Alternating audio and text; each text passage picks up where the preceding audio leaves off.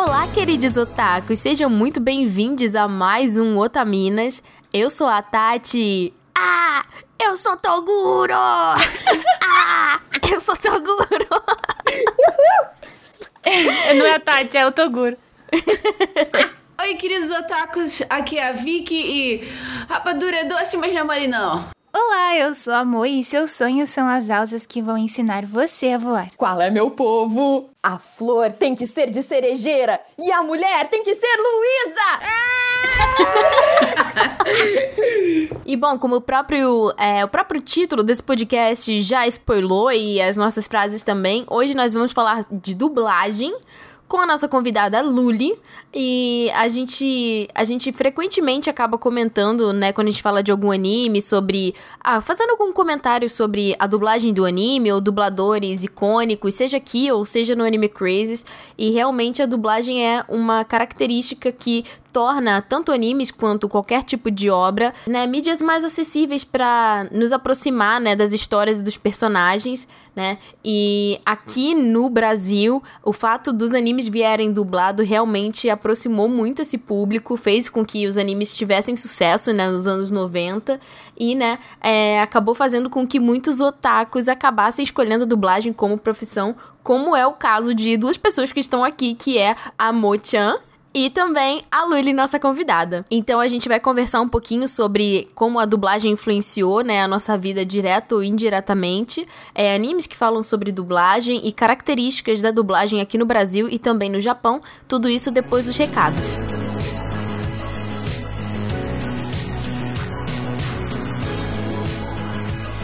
Olá, queridos otakus! Vamos para mais uma semana de recados com a dupla infalível Tati Jojo. Oh, olá, gente. Tudo bem com vocês? E hoje, diferentemente, porque nós estamos nos vendo por uma câmera. Sim, nunca gravamos recados assim. É verdade, é verdade. Eu posso olhar no fundo dos olhos de Jojo. Pera, os olhos dela estão aqui, no fundo de olhos de Jojo. E falar: Olá, Jojo, como você está? Pena que vocês não podem ver isso. A Tati está sempre muito dela. Ah, eu tô de pijama. Mas enfim, o que importa, na verdade, são os Correto. recados. É, hoje nós temos muitas coisas para dizer e e-mails para ler, então vamos lá. É sempre importante dizer que, se vocês puderem e quiserem, sigam o nosso querido podcast irmão Anime Crazes. É importante dizer também que o Anime Crazes ele é semanal, então se vocês ficam tristes e sads porque o Otaminas é quinzenal, vocês podem matar um pouco da saudade do Otaminas no Anime Crazy, porque eu tô lá toda semana e também, né, frequentemente temos é, todas as Otaminas participando. Recentemente teve um podcast sobre Jojo. Com a Jojo, olha né, só. Saiu há pouco tempo. Com o Jojo e Mo, né? A Sayumi tava nesse podcast, não, me lembro. É só, a- Foi é. você e a Mo, né? só nós. Então, sigam o Anime Crazes. Isso, siga o anime.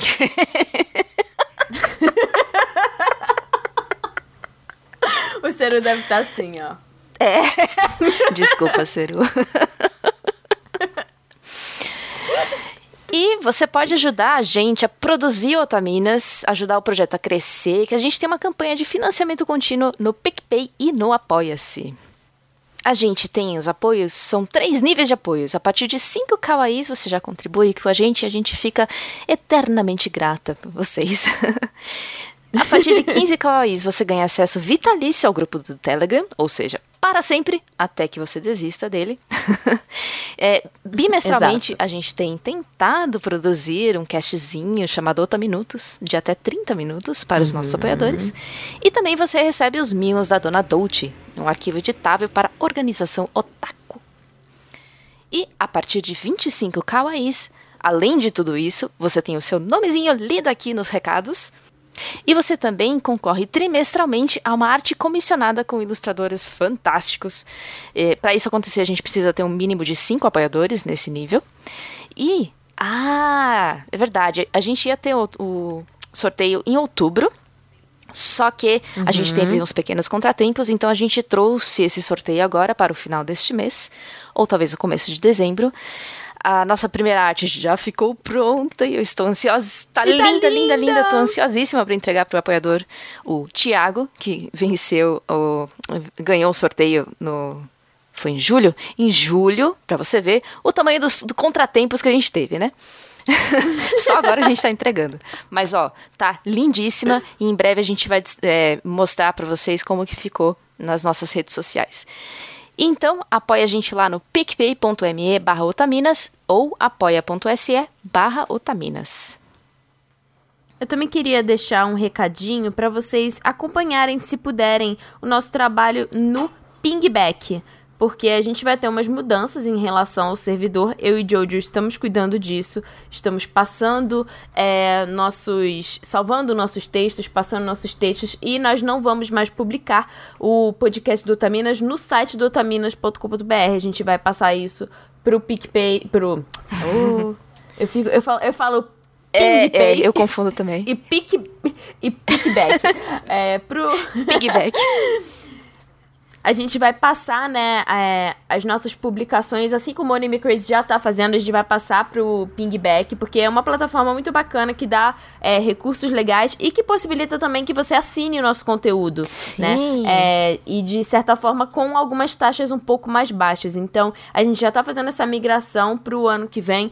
O Anime Crazy já tá fazendo de uma forma é um pouco mais é, adiantada do que a gente, então eles vão cortar o, o PicPay no caso do Anime Crazy, né? Vão cortar o PicPay em algum momento e é uma tendência que a gente tem visto para o próximo ano. Então já fiquem ligados, confiram a uhum. gente lá no pingback.com barra Otaminas. Barra Otaminas. O ouvinte mais atento já viu nas nossas postagens no Twitter que os últimos três, acho que os últimos três caches já saíram no pingback. Então, essa, a gente está fazendo uma migração silenciosa, mas é isso. Agora a gente já está anunciando aqui. Fique atente, por favor. E é, se você era daquele grupo de ouvintes que gostava de escrever comentários no nosso site, o Pingback também aceita comentários, então fique à vontade para entrar lá e comentar o que você achou sobre o podcast. É, e se você quiser que seu comentário seja lido, é, você pode fazer um mini mail via comentário lá, caso você queira compartilhar com outras pessoas o que você achou. Caso não, você pode mandar um e-mail a gente. Mas a gente não pode esquecer de agradecer, né, os nossos apoiadores do nosso tier de 25 é Isso aí. Só antes, eu queria dizer também que o Pingback tem uma vantagem que você se inscreve lá e você recebe os nossos posts por e-mail. Olha que conveniente. é verdade. E também o legal do Pingback é que nós temos algumas otaminas que estão com vontade de voltar a escrever, então por que não escrever no nosso Pingback? Afinal, ele tem todas as ferramentas que um blog comum tem, ainda contando com essa vantagem que a Jojo disse de te mandar, né, via newsletter, os novos textos e os novos podcasts. Caso você acabe esquecendo e queira um lembrete, é legal assinar lá. Você também pode dar curtidas que são tipo umas raquetinhas, né? Que tem lá no Pingback. E pode comentar. E você também pode apoiar por lá. A gente tem, tem até um marcador. Você pode marcar o quão legal, o quão descolado, o quão divertido, o quão você ama as otaminas pelo Pingback. É meio Orkut essa é parte. É verdade, tem lá os, os, cubinhos de gelo, né? No, no, e os coraçõezinhos uhum. e os bonequinhos sorriso. Uhum. É muito Muito nostálgico, gente. É, então visita lá pingback.com barra otaminas, a gente já migrou para lá e a gente está levando todos os textos para lá, mas é um processo lento e gradual, só que em breve. Exato. Afinal, são 70 podcasts. 70 podcasts e mais 20 textos. Então, calma, uma hora chega tudo lá. e vamos agradecer o pessoal que nos apoia com mais de 25 kawais. Muito obrigada, Erasmo Barros, Júlia Menezes, Laura Carvalho, Luan Sauer, Mariana Souza, Simone Sati e Thiago Maia. Obrigada, gente. Muito obrigada, não só a quem nos apoia com 25 kawais, mas também a todos os nossos apoiadores. É, a gente lê os nomes né, dos apoiadores que contribuem com valores a partir de 25 kawais, até porque a nossa lista estava ficando quilométrica, felizmente, porque nossa família otamística é grande, poderosa e unida. Mas a gente teve que fazer algumas mudanças para a gente conseguir não fazer os recados serem quilométricos. Sim, eu tava ficando lembra... sem ar já de ler a lista, com sei lá. Era um rap Pokémon, entende? Não tava dando. É legal que, é, é, realmente, fazendo essa, esse paralelo com Pokémon, a cada fase a gente tá agregando mais Pokémons, né? Uhum, o que é ótimo. As gerações. Gerações otaminescas. Você é de qual geração otaminesca? Você estava no ano 1, no ano 2? Conte para a gente. e lembrando que a partir de 15 kawais, você pode fazer parte do nosso grupo no Telegram. Se você não consegue se comprometer com apoio mensal e quer fazer parte desse belíssimo, charmoso, cheiroso grupo, você pode fazer um pix pra gente no valor de 15 kawais que a gente libera o acesso para você. A chave Pix é o e-mail siteanimecrazes.gmail.com e é muito importante que você coloque na info o seu e-mail e dizer que você apoiou o Otaminas para a gente poder te identificar e mandar o link para você. Exatamente. Então, se você quiser ajudar a gente, seja mensalmente ou seja com o valor é, inicial para poder entrar no nosso grupo, é só acessar picpay.me barra otaminas ou apoia.se barra otaminas. E aquilo, mesmo que você é, às vezes não tem muito, mas você quer contribuir, 5 kawaiis, 1 um kawaii, qualquer kawaii já ajuda muito o nosso projeto. Muito É obrigada. Isso aí. A respeito da nossa caixa postal, a gente desativou ela, né, na época, um pouquinho antes da, da pandemia acontecer, e a gente não reativou. É, os valores não estão muito vantajosos, então provavelmente a gente não vai reativar. Mas se você é algum autor, autora de algum projeto, caso você queira mandar alguma coisa, mandar o seu livro, mandar qualquer coisa pra gente, é que seja relacionada a um projeto, porque se você quiser mandar um desenho, uma cartinha, alguma coisa do gênero, a gente pede para que você vocês digitalizem e mandem pra gente por e-mail para ficar evitando sair de casa desnecessariamente. Mas se você quiser divulgar o seu trabalho e mandar de fato o seu material pra gente, manda um e-mail pra gente no otaminascast@gmail.com que a gente acorda tudo e a gente combina de para quem que vai para casa de quem que vai mandar e a gente é, organiza isso direitinho. Vocês viram que o nosso e-mail mudou, não é, Jojo? É, sim, eu já vim avisando alguns casts. É, como a Tati mencionou, a gente está migrando para o pingback e isso significa que o servidor, o otaminas.com.br, temporariamente, eu não sei se vai ser reativado para questão de e-mails, isso é algo que a gente vai verificar ainda, a gente está com ele suspenso. Então, para mandar um e-mail sobre o, pro, o tema do programa ou qualquer outro tema que você quiser mandar, manda para otaminascast.gmail.com. É importante vocês saberem disso, porque se vocês mandaram algum e-mail para o e-mail antigo e ele não foi lido, provavelmente é por conta disso. Então, reenviem os e-mails, a gente adora receber e a gente vai ler, né? Então, antes da gente ir para nossa leitura de e-mails, sigam a gente nas redes sociais, Twitter, Facebook e Instagram, é sempre arroba otaminas. É isso aí. Se você mandou um e-mail pra gente ou se você tá curioso para saber quais e-mails mandaram, o que a gente tem a dizer sobre isso, escute o podcast até o final, que após o podcast acabar, vai vir a leitura de e-mails. Então eu espero que vocês gostem desse cast e aproveitem. É isso aí. Bom cast pra vocês, hein? Beijo.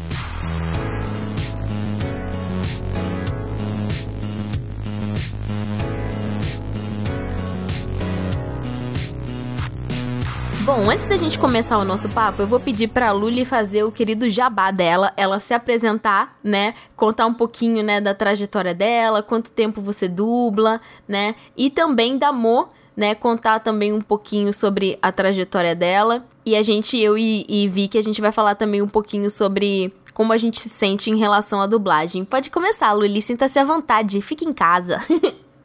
Oi, meninas! Primeiramente, coisa boa estar aqui com vocês, suas coisas lindas. Muito obrigada pelo convite. Vocês são minha Imagina. inspiração, suas rainhas. Ahn, mas então, putz, eu, na verdade, tô aqui em São Paulo agora já faz uns cinco anos, mais ou menos. Eu me formei em artes cênicas ah, em Porto Alegre. Meu nome é Luísa Horta, no caso. Oi! Agora que me dei conta que eu não falei meu nome. Cheirosa, cara. Muito fofa.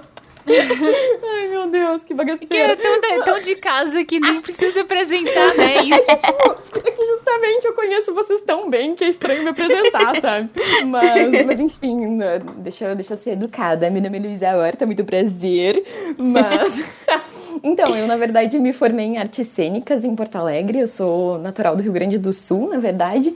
E aí me mudei pra cá. eh, Bom, um pouco porque meu irmão já morava aqui, então meio que vim nas botas dele, mas também porque eu queria fazer um curso de dublagem, que eu tinha bastante curiosidade com dublagem e lá no Rio Grande do Sul não tinha na época. Foi ter um pouquinho depois de eu ir embora. Ironicamente, mas. mas coisa boa que eu vim pra cá, na verdade. Não me arrependo É nem verdade. um pouquinho. então vim pra cá em 2016, fiz o curso de dublagem de 2016 a 2017. E aí comecei em junho de 2016, terminei em junho de 2017, e aí em março de 17 eu fiz a minha primeira escala, uma pontinha assim, mas que foi tipo, ai meu Deus, a coisa mais incrível do mundo, e dirigida por um, um dublador, um diretor, enfim, que eu sou super fã, que é o Hermes Baroli. Eu, eu sei, foi dirigida sim! pelo Sei, eu quase morri. Mas, mas então, desde então, enfim, continuei estudando dublagem e, e fazendo algumas coisinhas aqui e ali. Claro, no início eu fiz peça, ah, agora estreou recentemente também um seriado infantil que eu faço Sim, parte. o The Discovery o- Kids, não é? Exato! A gente, na verdade, tinha feito em 2018 o Zolda Azul. E agora a gente tá fazendo o spin-off dele, que é o Mundo Curioso. Ah, Mas é muito fofinho. As- na verdade, os adultos ah, mantiveram, os personagens adultos, a gente continuou e trocaram as crianças. Mas, ah, nossa, os dois elencos ai, eram tão maravilhosos, são maravilhosos. Meu Deus do céu, eu quase morro assistindo essas crianças. Mas, mas então, enfim, tô, tô fazendo um pouquinho, assim, tentando dar uma diversificada, fazendo um pouquinho de tudo. Mas com certeza a dublagem é o que mais toma meu tempo, assim, é o que eu mais tenho feito ultimamente. Até porque durante a pandemia, justamente a dublagem acabou conseguindo achar uma, uma saída, né, para continuar funcionando, que é o home studio. Então, realmente ac- acabei trabalhando bastante assim de casa. Coisa boa, né? Um puta privilégio, meu Deus do céu. E, e ainda mais poder trabalhar com segurança, sim, né? com certeza. Então, então, então é isso. Essa sou eu e sou uma otaqueira inveterada. É, uma coisa que eu ia falar pra vocês, é, no Anime Crazes é, tem um episódio sobre dublagem que também foi com a Luli, e ele foi gravado, e comigo e com a Mo também a gente tava. E ele foi gravado, sei lá, acho que uns três anos atrás. Então, o que eu ia falar pra vocês, é, principalmente pra quem se interessa por dublagem e tudo mais, acompanha o trabalho da Luli, é, é legal, tipo, escutar esse podcast aqui e depois ir lá no Anime Crazes escutar o podcast há três anos atrás, porque é Nossa, muito legal. eu só tinha feito mulher de boina, mulher de cabelo curto. Não que eu não faça hoje em dia também, claro que faço, mas, mas naquela época era absolutamente só isso. E esse ano você teve a sua primeira protagonista, né, de anime. Nossa, nossa, nossa, nossa. Eu, eu, eu não sei se eu consigo falar isso sem chorar, na verdade. Bonitinha. É muito absurdo, mas tá, enfim. não- eu, vou, vou- eu poderia gastar muitos minutos falando sobre. Ai, depois eu falo. A sobre- gente vai fazer Deus, uma. Depois, a gente vai conversar, né, um pouquinho sobre a impressão de cada uma é, com, com a dublagem, né, desde a infância. E a gente vai falar também sobre a relação de seiyus no Japão e no Brasil. E depois a gente vai ter uma bateria de perguntas é, pra Luli, mas também pra Mo, né? A gente vai conversar um pouquinho sobre é, como entrar no meio da dublagem, características que tem aqui, né? Tipo, é, como é que é a sensação de dublar anime, dublagens favoritas e tudo mais. Então, fica ligado. É, eu queria puxar também. É, pedir pra Vicky comentar um pouco. a- assim, a relação da Vicky e minha com dublagem, ela é meio parecida porque foi uma curiosidade que surgiu na infância e a gente tem essa personalidade. Eu não sei se comentam isso com você aí na Austrália, Vicky, mas comigo aqui, é, amigas, tipo, sempre falam, tipo assim, ah, quando eu converso com a Tati, sempre tem uma vozinha. Porque a Tati fica fazendo várias vozinhas diferentes, assim, é meio que uma característica. E eu acho que um pouco dessa personalidade, né, da gente fazer vozinha e da gente ter essa personalidade mais expansiva, eu acho que se deu também por a gente gostar de, de ver muito desenho, de ver anime, de ver coisa dublada. O que que você sente, Vicky? É, mas eu, eu sinto isso também. Eu sinto que parte da, da nossa personalidade expansiva foi uma coisa muito que eu acho que a gente começou com seu irmão, ah, o Silvio, Tati. Porque o Silvio já fazia isso antes que a gente, assim. Ele sempre gostou de fazer vozinha. Ele sempre, É, tipo, mudava apesar de ser voz. introvertido, né? É, apesar dele ser introvertido, eu acho que teve muito assim. Como a gente cresceu. Todo verão eu ia pra casa da Tati e a gente saía junto. E o Silvio, eu acho que ele começou com isso e a gente, a gente meio que entrou na onda dele, assim, foi muito engraçado. E a gente aprendeu com ele e aí a gente foi, tipo, praticamente se apaixonando pelos desenhos que a gente assistia na época dublado, que era o que a gente conseguia na época, né? Sei lá, no início dos anos 2000. a gente mal procurava anime online, assim, a gente só viu que passava no Cartoon Network, essas coisas, assim. E aí a gente só via as coisas E não tinha como saber o nome. A gente não sabia o nome dos, dos, dos dubladores, né? Então, quando apa- aparecia uma coisa. A gente era muito fissurada em Yu Yu Hakusho, com a Luli, né? E a gente ficava muito tipo, ai, o dublador do Riei, o dublador do Yusuke. E aí a gente foi começando. depois, é a voz do Kurama. Então, tipo assim, a gente ia, sei lá, eu lembro que é, teve aquele filme As Branquelas, e aí o dublador do Kurama, ele dubla um dos personagens principais. Então a gente ficava, ah, é a voz do Kurama, ah, é a voz. Tipo, a voz do Yusuke, é, o, o Marco Ribeiro, que é o dublador do Yusuke, ele dubla o Woody, né? Então a gente começava a prestar atenção, tipo assim, ah, é, é a voz do personagem, não é a voz do dublador, sabe? Tinha muito isso também. Eu não sei se a Vicky lembra, tipo, você lembra que de vez em quando a gente pegava, ligava a TV e ficava e botava a TV no mudo e ficava tentando fazer a voz do que inventando o que, que o personagem estava falando? Você lembra disso? Caraca, olha essa memória você tirou do fundo do baú, porque eu não lembrava disso. Caraca, Sim, frango robô, a gente, tipo, mutava e ficava falando as besteiras que a gente... A gente ficava falando, tipo assim, ah, eu queria muito ser dubladora, eu queria muito ser dubladora, mas, tipo, a gente não chegou aí pra frente com isso, porque, porque assim, a gente descobriu que, tipo, ah, precisava fazer. É, ah, ter experiência, tipo, com teatro, é, tinha que ser ator antes. Aí eu acho que a gente, sei lá, acabou, tipo, vendo que realmente tinha muito trabalho. Não era simplesmente ir lá e ligar o botão e simplesmente fazer qualquer voz, né? Tinha todo um trabalho todo um estudo. E a gente acabou nunca indo pra frente, apesar de gostar de que a gente continua ainda fazendo vozinhas e coisas do gênero, né? Eu acho que ficou só na, na diversão pessoal mesmo, assim. A gente não decidiu é, ir pra frente com nada. Eu acho que a gente nunca tomou uma decisão formal. A gente só falou assim, ah, gostaria de ser dubladora. Tipo, que nem aquelas coisas, ah, eu queria ser astronauta. Ah, legal. e aí, você tá, você tá fazendo algum exercício? Você tá indo atrás? Não. Ah, então não. Exatamente. Mas, mas é, em contrapartida, né? Enquanto a gente ficou, tipo, no amadorismo e a gente, a gente continuou acompanhando, depois, com o passar do tempo, a gente começou a descobrir o nome dos, dos dubladores, né? Tipo, ah, o Briggs, o Marco Ribeiro, o Duda Ribeiro, a gente descobriu que eles eram irmãos, sabe? Esse tipo de coisa assim. Eu lembro que até você me contou na época de uma amiga sua que eu não sei como, acho que era o tio dela era ou o Duda ou o Marco Ribeiro. Não tinha uma coisa assim? Eu não sei se ela era sobrinha de um dos Ribeiros, ela era sobrinha ou do Marco. É, foi assim, foi muito louco. Tipo, eu fui num casamento, eu tava no terceiro ano e é, do ensino médio, e uma menina que estudava comigo casou. E aí, a menina que, tipo, foi a madrinha dela, trabalhava no mesmo lugar que ela. Essa menina que foi a madrinha da minha amiga, tá parecendo, tipo, um amigo de um amigo do cabeleireiro. Mas enfim, essa menina que era a madrinha da minha amiga, do casamento da minha amiga, é, eu, eu fiquei sentada na mesma mesa que ela. E, tipo assim, nenhum assunto em comum. E aí ela, tipo assim, pra quebrar o gelo, ela falou assim: Ah, que tipo de coisa você gosta? Você assiste, tipo, você gosta de filme, gosta de série, não sei o quê. E aí eu falei, tipo assim, ah, eu gosto, mas eu gosto muito de, de anime e tal. Aí ela falou assim: Ah, você. Você, você gosta de anime e tal? Tipo, o, o, o meu pai e o meu tio, eles são dubladores, eles já dublaram anime e Caraca! tal. Aí eu falei, sério? Qual que é o nome do, do seu pai? Aí agora eu não lembro se ela era filha do Duda Ribeiro. Eu acho que ela era filha do Duda Ribeiro e o Marco Ribeiro era o tio dela. Que Aí eu fiquei, massa! caraca, você é filha do Kurama! você é sobrinha do Yosuke. Ela fica... Foi muito aleatório, assim. Eu fiquei tietando ela, assim, eu falei, cara, que legal, tipo, eu gosto muito de dublagem, eu sempre acompanho as coisas que, que, que o seu tio e seu pai fazem, eu gosto muito das vozes deles, não sei o quê. Ela falou, ah, eu ia, quando eu era pequena, eles me levavam, né, tipo, pra estúdio de dublagem, não sei o quê, e era, era muito legal isso, assim. E tinha essa coisa também dos, dos núcleos, né, é... Porque, assim, tinha, tinha uma galera que dublava no Rio, tinha uma galera que dublava em São Paulo, né? A questão dos estúdios também. E, e eu achava muito legal, tipo, escutar a galera do Yu Hakusho, tipo, meio carioca, sabe, falando.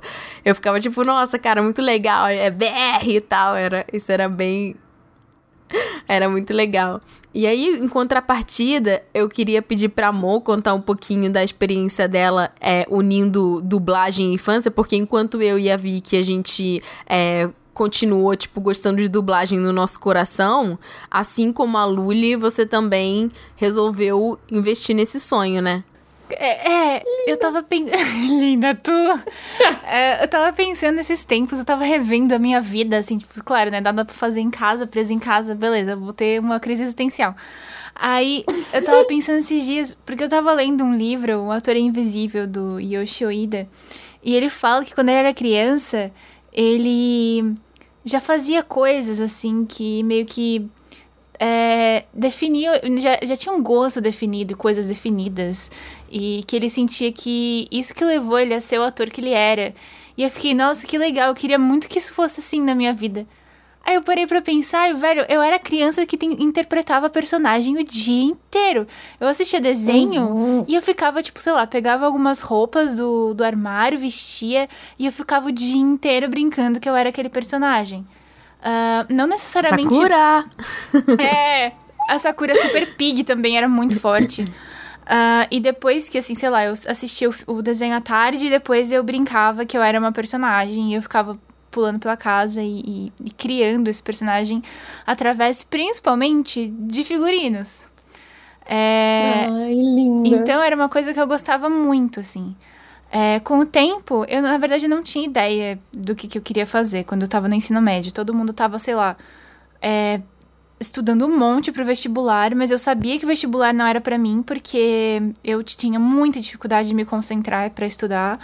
Apesar de ter, de ter notas boas, eu não conseguia sentar para estudar. Nunca fiz lição de casa na minha vida. E hoje eu sei que é por causa do TDAH, mas na época eu não sabia. E, e aí eu fiquei, ah, não vou fazer nada.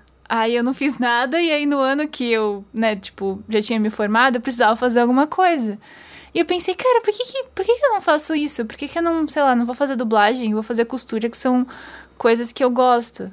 É, vamos ver qual é. Aí eu comecei o teatro e eu fiquei, não, é isso.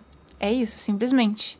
E eu já fazia cosplay, e o cosplay também é uma coisa que estava muito presente na minha vida e tem a ver com interpretação de personagem. Uhum. Uh, que As não... pessoas esquecem, né, que não é só o cos, é o play também. Exato! Uhum. Então, interpretar o personagem através da, da expressão facial, da postura do corpo, fora os elementos, né, do figurino, etc., que são coisas que eu gosto muito. É, e depois, né, através da voz, pensando nessa questão da dublagem. Mas eu demorei, na verdade. Eu só comecei a dublar esse ano, agora em 2021. É, porque eu não tinha muita confiança em mim antes, na verdade. Eu tinha muita ansiedade social, era muito difícil entrar em estúdio e meio que pedir oportunidade, né, de me darem uma chance.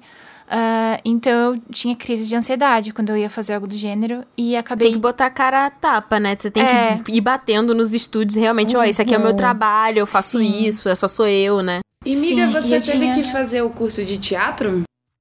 Fiz. Eu me formei atriz em 2014, fiz curso de dublagem na Unidub em 2015. E aí eu fiz um estágio na Vox e foi incrível, porque eu conheci a Márcia Regina, que é a dubladora da Sora. E foi magnífico. Nossa, Nossa, essa mina é incrível. Ela é incrível. Uh, mas eu tava muito mal, eu tava muito, muito ansiosa, insegura.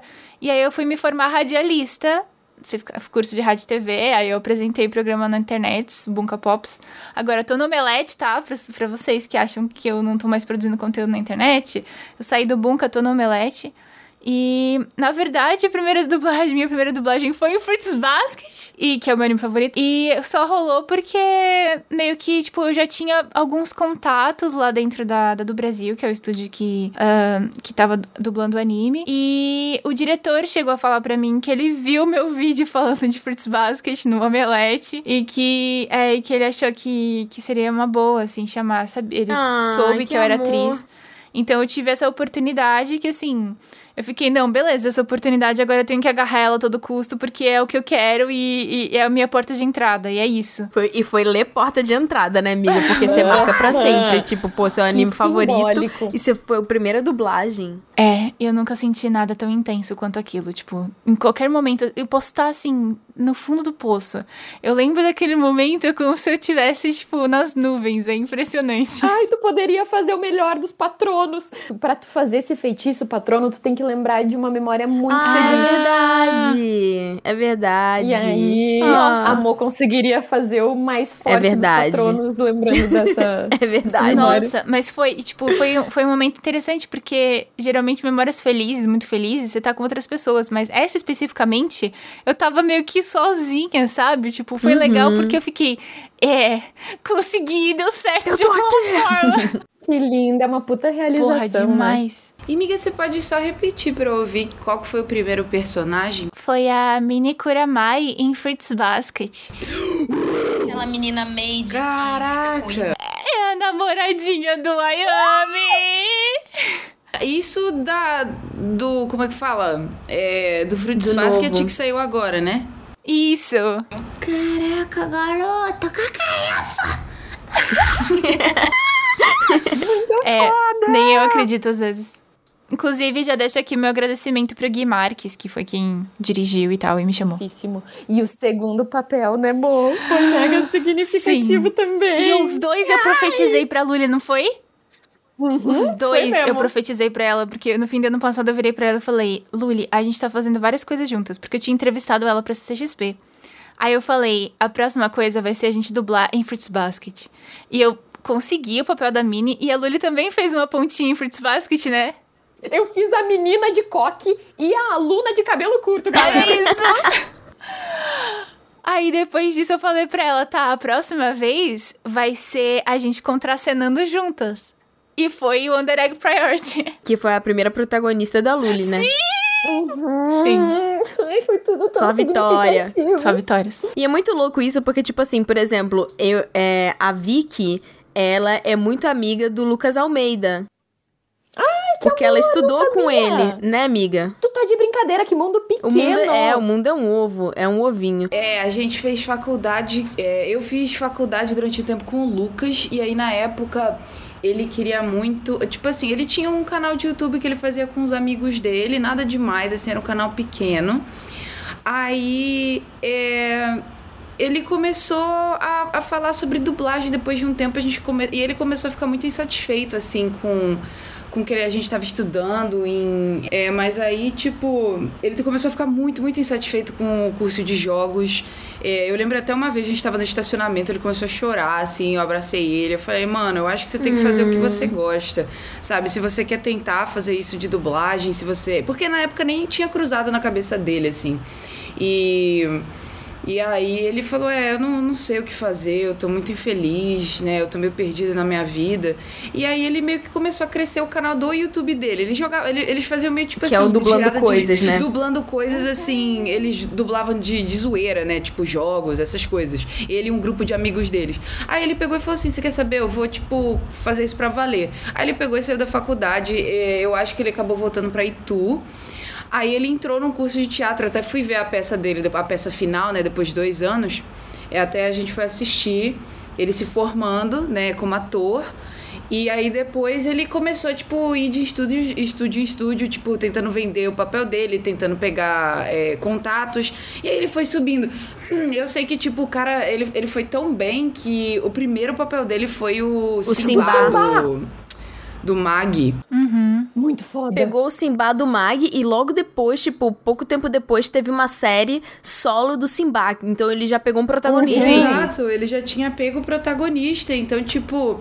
Se eu não me engano, foi o Simba criança, né, que ele fez. É, eu, eu não lembro agora, mas. Ele veio até em casa, ele dormiu em- porque ele precisava é, ficar em algum lugar.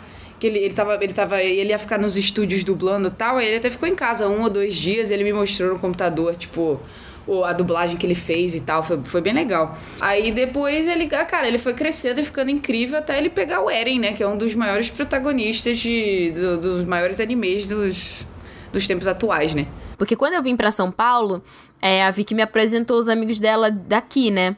E aí eu comecei a rolezar com eles. Aí um desses amigos era o Lucas Almeida e o outro amigo é o Ricardo Daunt. E tipo, é muito doido isso, porque tipo assim, o, o Lucas começou, tipo, ele já tava dublando Simba e tal, e aí o Ricardo começou a fazer aula de teatro, e aí agora, tipo, o Ricardo já tá dublando um monte de personagem.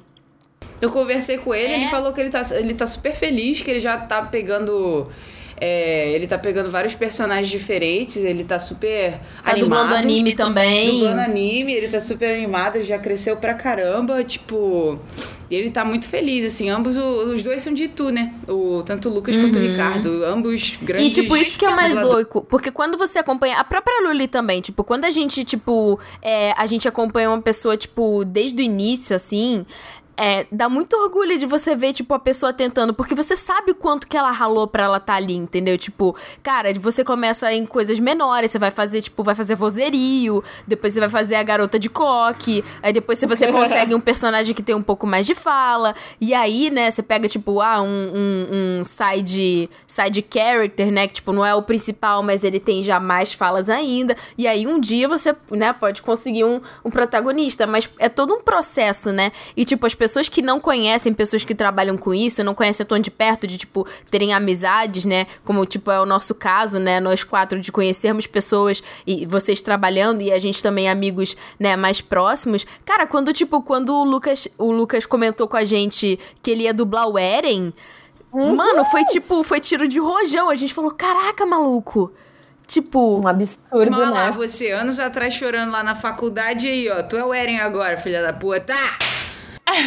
Muito massa. Eu lembro que eu encontrei ele no, na do Brasil algumas vezes, porque enquanto ele tava gravando o Eren, a gente tava gravando o My Hero Academia na mesma época. Uhum. E você, tipo, quando você falou que você conseguiu Uraraka, mano, eu fiquei tipo, cara. E é muito legal, porque, tipo assim, você vê, tipo, pessoas é, muito jovens, de uma geração otaku, assim, que, tipo, viu anime na TV e tal, viu os animes dublados, que foi influenciado diretamente. Tipo, é, o Ricardo, Lucas, você, Amor, tipo, essa galera agora jovem, tipo, conseguindo. E, e assim, é muito legal ver, tipo, vozes novas na dublagem, né? É muito legal ver, tipo, que as pessoas realmente conseguem, não é tipo, ah, beleza, é difícil, é difícil. Você tem que. Você tem que fazer escolhas de, tipo, às vezes você vai ter que mudar realmente pro Sudeste, ou pra Rio, ou pra São Paulo, para você ficar onde os estúdios estão. Ok, que agora tem, tipo, dublagens é, remotas, mas infelizmente ainda é uma coisa, tipo, regional. Então. É, eu não sei como funciona, sendo sincera. E aí eu ia até perguntar pra vocês como funciona essa questão de, é, por exemplo, uma pessoa que mora, é, digamos, sei lá, na Paraíba. Ela tem, tipo, um sotaque muito característico. Como que isso funciona em relação à dublagem? Tipo, eles querem é, um padrão de voz, assim? É, isso tá abrindo, tipo... Existe algum tipo de é, questão em relação ao regionalismo? Porque as pessoas, elas acabam tendo que fazer sacrifícios para poder, né, é, conseguir é, entrar nesse meio. Então, pois é, isso é uma coisa que, hum, que, na verdade, logo quando eu cheguei aqui em São Paulo, porque, bom, eu sou do Rio Grande do Sul, então tem um mega, sota, um mega sotacão, né? Mas. E, e foi, foi meio um baque, assim. Claro, eu já escutava na televisão só sotaque de, do Rio e, do São, e de São Paulo, né? Mas fiquei em choque, assim, quando me falaram mais de uma vez, tipo, tu não vai trabalhar com esse sotaque. E aí eu, tipo, hum, que coisa! Porque não é uma coisa que eu concorde, tá ligado? Eu não acho legal só É, o Brasil é um país gigante, de- né? É, exatamente. A magia do nosso país é exatamente isso. A gente, enfim, tem regionalismos, tem, tem sotaque de todos os tipos e, e é lindo, tá ligado? Mas, mas mesmo assim, mesmo nesse curto espaço de tempo, nesses quatro anos né, que eu tô de, de dublagem, eu senti que, que as pessoas realmente, alguns diretores, ah, alguns, alguns estúdios, alguns produtos, enfim, ah, alguns clientes, estão abrindo, assim, estão abrindo um pouco mais a mente nesse sentido de querer ter mais representatividade. Porque aí você tem que meio que aprender, assim, é, eu sei que atores também, tipo, não só dubladores, atores, tipo, você tem que aprender o sotaque de outro lugar pra fingir que você não tem o seu sotaque. É tipo isso? Exato, é o que eu fiz, exatamente, exatamente. Foi meio tipo, eu fui me dando conta de alguns macetezinhos, de alguns jeitos que paulista fala, e aí fui adaptando na hora do trabalho. Na vida, não. Solto meus bar, meus. ah, enfim, guria, exato. Guria. aquela- Sabe o que eu acho engraçado? É que, tipo, é, quando, quando a gente tava podendo se ver mais e tal, tipo, toda vez que eu sabia que você e a Mo tinham se visto, porque a Mo ia falar comigo e ela falava guria. Sim, eu pego muito rápido, principalmente sotaque do sul. As pessoas sempre acham que eu sou do sul por causa da Lully. Mas é, é que é um sotaque bem forte É. mesmo, é bem, é bem característico, né? É muito louco isso de pegar o sotaque. Eu, né, meu marido é de Goiânia, então assim, eu comecei a falar por quê, sabe? Umas coisas assim, tipo, Ai, eu fui, amor. eu fui perdendo algumas coisas de carioca. Eu fui ver, fui pro Rio recentemente, vi uma amiga, ela falou: Cara, você não tem mais sotaque nenhum, assim, o que tá acontecendo? O sotaque tá meio paulista, meio goiano, meio. Você vira um híbrido. É, é, é interessante porque, assim, São Paulo e Rio de Janeiro também tem sotaque. Sotaques Sim. bem Claro. específicos. E tem atores que têm sotaques bem mai, mais marcados de São Paulo e do Rio. E eu acho que, no geral, o que, o que é interessante é trabalhar a dicção, é trabalhar. é, é, um, um- um registro que seja um pouco mais neutro é, de um português que qualquer pessoa consegue compreender, mas não suprimir totalmente. É que aquilo, se aparece um sotaque, eventualmente a gente acaba prestando atenção nisso, né? Principalmente se é um personagem só. Se todos estão mais ou menos parecidos, a gente não, a gente não só não, não, não, não pega tanto. Mas se tá é, sendo um personagem só, às vezes acaba chamando mais atenção até do que a própria atuação. Então é interessante pensar nessa. É, nesse português que não existe, que é um português mais neutro, sem tantas, são- sem tantos regionalismos, que é algo muito difícil de acontecer, porque, né, a gente tem muitas Mas eu acho que em características. todos os países tem uma coisa que é tipo assim, há um, um sotaque específico que é considerado um sotaque neutro que é usado nas dublagens. Uma coisa que quando eu comecei a, tipo, ver é, dramas é, chineses. Eu tinha achado muito curioso, assim. Primeiro que eu não tava acostumada em, tipo, ouvir o chinês, no caso. Mas eu achava curioso porque a voz da pessoa não combinava necessariamente com o ator. E parecia que tinha sido. Sabe Chaves? Que você vê que, tipo assim, a dublagem não encaixa com a voz da, da pessoa porque foi meio que dublado por cima, né? Mas nesse caso, eu não sei como é agora. Mas o que tinha me sido informado e que eu pesquisei a respeito é que, tipo, em é, na China, eles. A pessoa que, tipo, tá atuando não necessariamente é a mesma que tá Sim. dublando. Às vezes ela é dublada. Ah, eu não sabia. Porque na China, tipo, existem diversos dialetos de diversos sotaques. Então, tipo, é, pra não. Às vezes tem um ator que ele é muito bom, mas ele tem um sotaque que é, é, não é o sotaque específico, sei lá, de. Não sei se é no caso o sotaque de Pequim. É. Ou ele, tipo, não fala mandarim.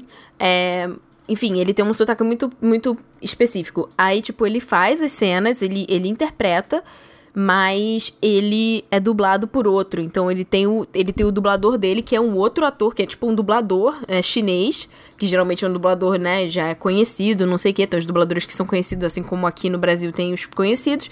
E aí ele é dublado. E aí eles falavam que, na, na pesquisa que eu fiz, que é, os chineses consideravam, tipo, um ator completo, um ator que conseguia se dublar né, que ele conseguia atuar e ele conseguia, tipo, mascarar o sotaque dele pra ele poder fazer esse sotaque característico. Uma outra coisa que falavam também, que, que era assim na China, porque é, o, as, as produtoras, elas estão em constante obra.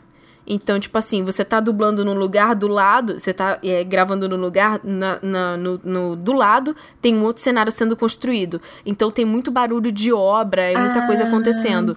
Então as coisas são todas colocadas depois, tipo as vozes, os efeitos, tudo. Só as cenas que são gravadas. Eu não sei como tá sendo isso agora, mas alguns anos atrás, quando eu pesquisei a respeito, era assim. Então é curioso de ver que, tipo assim, dublagem em vários lugares é, do mundo tem características, né?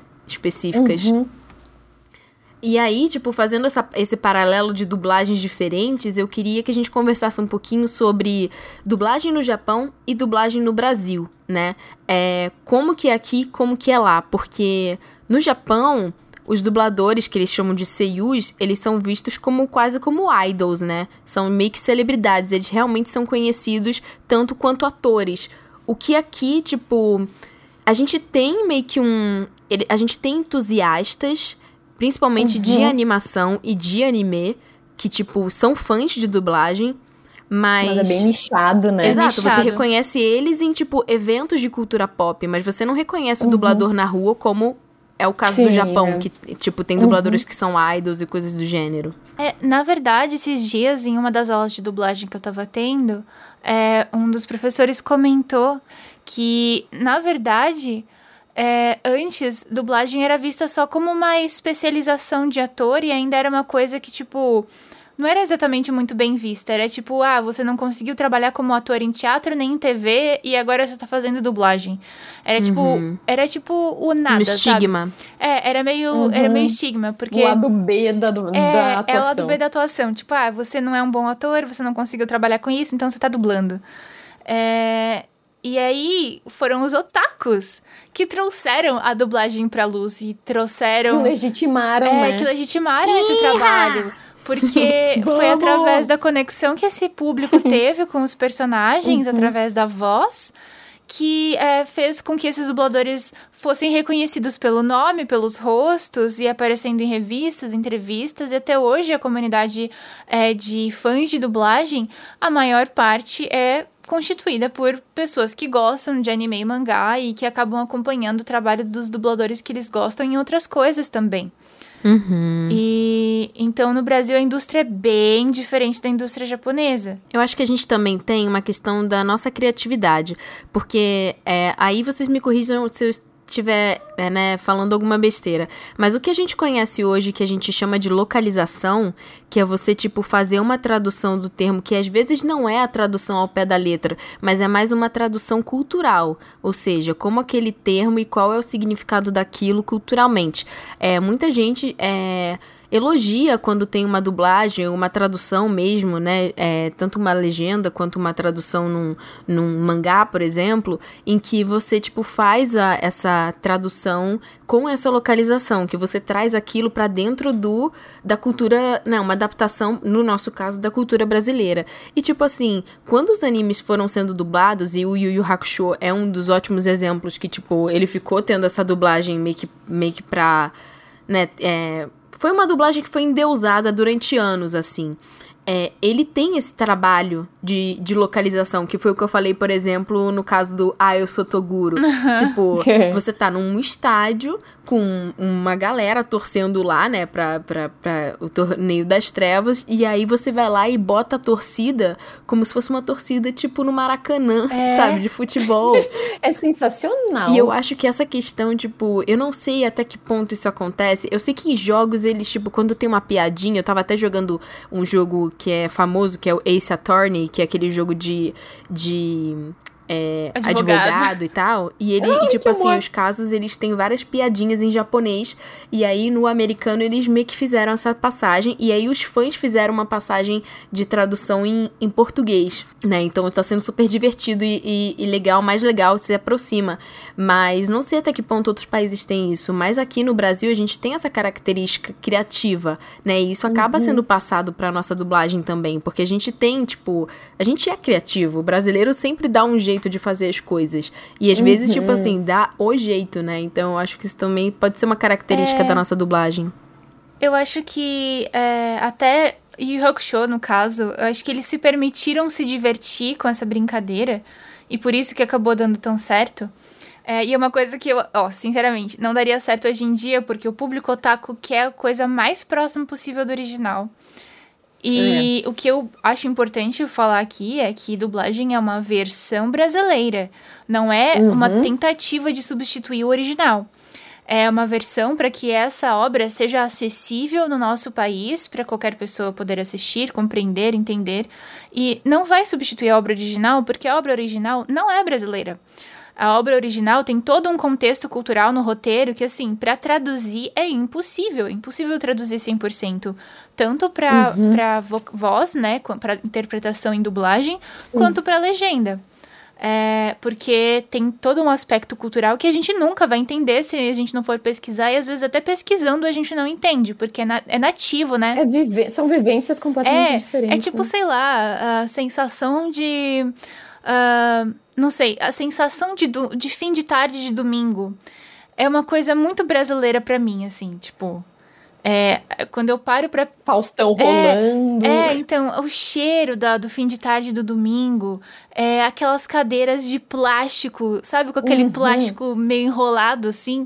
E as pessoas que botam, às vezes, a, a cadeira na, na calçada no fim da tarde. É, as Uhum. crianças jogando bola com gol de chinelo. Isso Jogando taco. é, então, tem tipo várias coisinhas que são assim. é, que a gente para e que a gente, como brasileiro, independente de onde a gente more, a gente consegue relacionar de alguma forma. E esse tipo de coisa não se traduz. Você não consegue ensinar isso para um estrangeiro.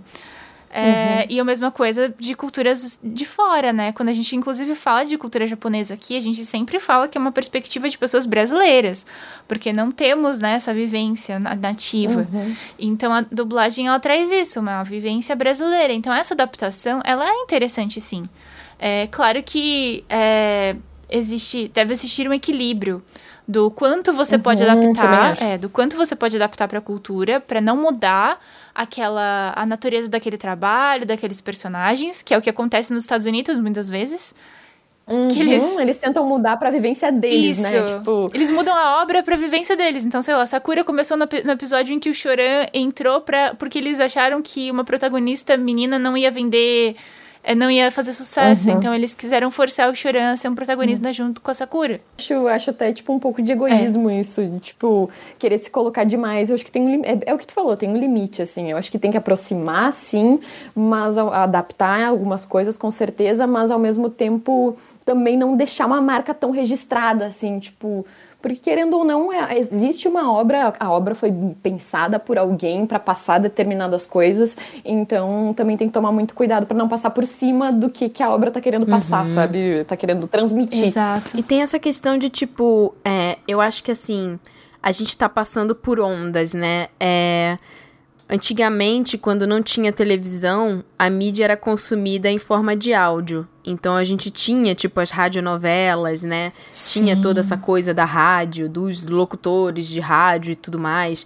E aí, quando a mídia da TV veio, é claro que quando começaram a vir, né, os, os, os, os filmes de fora, né, já começou, tipo, a ter dublagem, mas se você comparar, tipo, produtos que, que levam dubladores, né, produtos que as pessoas que usam a voz é, podem trabalhar, né, é, você tem ó, as locuções, né, que você pode, tipo, fazer propagandas, né, fazer os, os anúncios e coisas do gênero, é, a- você tem as dublagens, só que no Japão existe uma gama de outros produtos que aqui não tem, né? Então, por exemplo, tem a gente sempre comenta, porque tem muito isso em shoujo, que tem os audiodramas, né? Que são os CDs que acompanham os mangás, Nossa, que, que é sonho. incrível. Que tem essa vibe que eu tava falando da telenovela, É. né? Mas é porque a indústria japonesa ela é bem diferente, assim, estruturalmente falando. É, em questão de produção, em questão de é, investimento interno do próprio país. Tipo, aqui no Brasil, a gente faz trabalhos mais importados, porque para importar coisa para televisão sempre foi mais barato do que produzir daqui do, do Brasil mesmo. Ah, então, é, é, até tem, né, uma lei que você precisa ter uma porcentagem dos programas da- da- do canal que é produzido no Brasil. Porque senão as pessoas só, só trariam produtos de fora porque é muito mais barato só dublar do que produzir alguma coisa aqui dentro. Então a gente não tem um investimento interno em cultura nesse aspecto. É, pessoal aí que gosta de anime e mangá e que gosta de. que gostaria que isso fosse mais forte no Brasil, a gente precisa sim apoiar o mercado interno do, do, do país. Aham, é, aham. é. Porque a gente jamais vai ter isso se a gente não valorizar os nossos artistas aqui no país. É, e lá no Japão tem essa valorização, essa hipervalorização. Então a indústria é gigante. É, os atores que dublam, tipo, o trabalho é diferente, assim. Por exemplo, voz original no anime, é, o Seiyu faz essa voz original, que é a primeira voz do personagem. Ele interpreta esse personagem é, como ele. Como, um ator ele- mesmo, né? É, como ator, ele faz esse primeiro trabalho, essa primeira interpretação, baseada num personagem que já existe, que já tem uma personalidade, mas ele é quem dá a primeira voz. É, quando a gente dubla, é, é- seria essa segunda interpretação adaptada para língua, para outra língua. É, que no Japão, por exemplo, se tem um filme da, da Pixar, a voz original vai ser a voz americana. E aí eles vão pegar essa voz no Japão e vão dublar pra fazer, né, a voz daquele personagem em japonês, que é diferente de um anime que ainda não tem voz E aí, tipo, o diretor, enfim, eles vão dar o tom de qualquer personalidade, não sei o quê. E aí, aquele dublador, ele vai realmente fazer a voz original do, do personagem com a personalidade original. Não tem como não falar original mil vezes, né? Aqui a gente tem mais a dublagem, né? Tipo assim, ok, a gente tem voz original, por exemplo, tem o, aquele desenho O Irmão do Jorel. Irmão exato. do Jorel. Aí sim. Aí Sim. tem, aí tem a dublagem. Mas no Japão também rola, tipo, sei lá, o Mamoru Miyano, que é um exemplo incrível, porque ele é ótimo, eu adoro muito ele. Ah, a Sofia Suiren, no Twitter, sempre me manda algumas curiosidades, e ela chegou a me mandar que o Mamoru Miyano foi o dublador do Shining Armor em My Little Pony. Então, ele não é só ator de voz original, também é dublador, e ele também é cantor, e ele também é apresentador, e ele também é locutor, e ele também é modelo, e ele também, sabe, tipo, é, lá tem todo esse aquilo, a Essa pessoa coisa faz do sucesso. idol mesmo, né? Que tipo assim, É. você tem múltiplos talentos, você tá em múltiplas plataformas e mídias. É, e assim, a pessoa desponta, ela tem a oportunidade de crescer em outros meios e de é, se tornar um nome grande na indústria. Sim, explorar diversos, di- diferentes facetas também, né, da nossa profissão, porque tem milhares, Até né? cantando mesmo, né? Porque também tem isso. Às vezes, é, em Nana teve essa diferença, né? É, por exemplo, a voz que fazia a voz dela dublada, me corrija se eu estiver errada, tá, amor? Não era a mesma voz da Nana cantando, né? É, a, em Nana, tanto a Areira quanto a Nana Ozaki tinham uma dubladora e tinha a voz das músicas, que no caso eram duas cantoras mesmo, que tinham carreiras. ah, Que até gravaram um álbum Nana- pra isso, né? Isso, pra Nana tem a Ana. Ah, Meu Deus, é a. Ana Tsuchiya que cantou algumas das músicas do anime. E a Olivia Lufkin, que é a, a cantora das músicas da Areira. E posteriormente teve o live action com a Mika Nakashima. E a Mika Nakashima realmente interpretou. Ela canta, ela é uma cantora. E ela foi chamada para interpretar a Nana no live action. Então ela, ela fez esse. Ela canta É, ela é live action. cantora, tem. tem ah, até a atriz que fez Areira no live action também canta, mas eu não gosto muito dela direita, então não lembro o nome dela. mas a, a Mika Nakashima, ela. Acharam que ela era a cara da Nana e por isso botaram ela e de fato é Ela é muito. mesmo. Aí eu lembro de foto, eu não assisti live action, mas eu lembro de foto. Mas isso, a gente tinha comentado agora há pouco também de Suzumi Haruhi no Yutsu. A Hira no Aya também, ela dubla Haruhi e canta a abertura e várias músicas do anime, Tem na real, né? muitas idols, tipo, no Japão que assim. É, quando você é idol, você tem algum, algumas carreiras pra você, tipo, seguir. Às vezes você segue simultaneamente, né? Então você pode ser modelo, atriz, cantora e dubladora. Né? Então você junta tudo isso. E aí, é, às vezes, quando elas debutam, aí elas resolvem, não, eu vou ser só atriz, vou... E aí, tipo, ah, não, agora ela tem um trabalho mais sério, que ela vai, tipo, focar só nisso, né? Ou, ah, não, eu vou ser modelo. Era ex-idol, né? Ela começou como idol e agora não. Ela, tipo, realmente tem a profissão. Então, também é uma coisa que, tipo assim, é, elas estarem em diversas, em diversas mídias, plataformas, é, também faz com que, primeiro, elas fiquem mais populares, porque ela vai estar ali no outdoor, ela vai estar fazendo um show em tal lugar, ela vai estar lançando um álbum, enfim, ela vai estar fazendo uma ponta num drama. E isso cresce a popularidade delas, para que aí depois, né, elas, elas possam escolher e elas experimentam um monte de coisa para elas es- escolherem depois o que, que elas vão fazer. Mesmo que elas escolham fazer é, mais coisas, ela vai ser modelo, vai ser cantora também. E normalmente para os filmes da Disney também, é, os- as pessoas que dublam os personagens normalmente não são as mesmas pessoas que cantam. É, a, maioria, a maioria deles eles contratam pessoas. Até, eu até lembro disso que foi a mesma coisa na época que saiu o Hércules no Brasil. é, apesar das vozes serem muito parecidas, é, o, a- o cara que dublou o Hércules não era o mesmo que cantava por ele. Nem todo Internacionalmente. é cantor. E também, por exemplo, no, no Frozen também, o, o, a dublagem americana, né? A Idina Menzel, que é tipo uma. Ela é uma atriz famosa por musicais, né? Sim. Ela faz a voz da. da. Meu Deus, como é que é o nome da Frozen? Da Elsa. Elsa, isso. ela virou a Frozen, entendeu?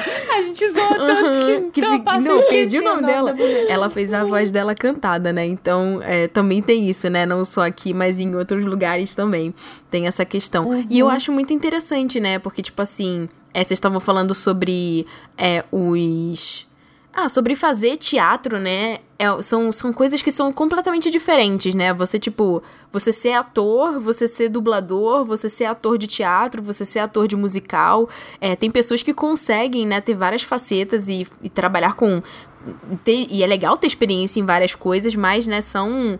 São coisas totalmente diferentes, né? Então, dependendo do projeto, você vai lá e você chama uma pessoa que, né, tem mais aquela vibe, né? Pra aquilo.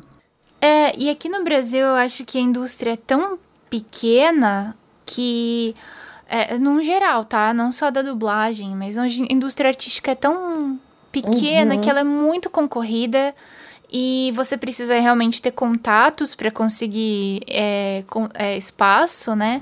Ah, ou ir conquistando esse espaço, tipo, realmente fazendo É muito restrito. fazendo né? contatos. Então, assim, é, às vezes no Japão tem um nicho em que você consegue atuar.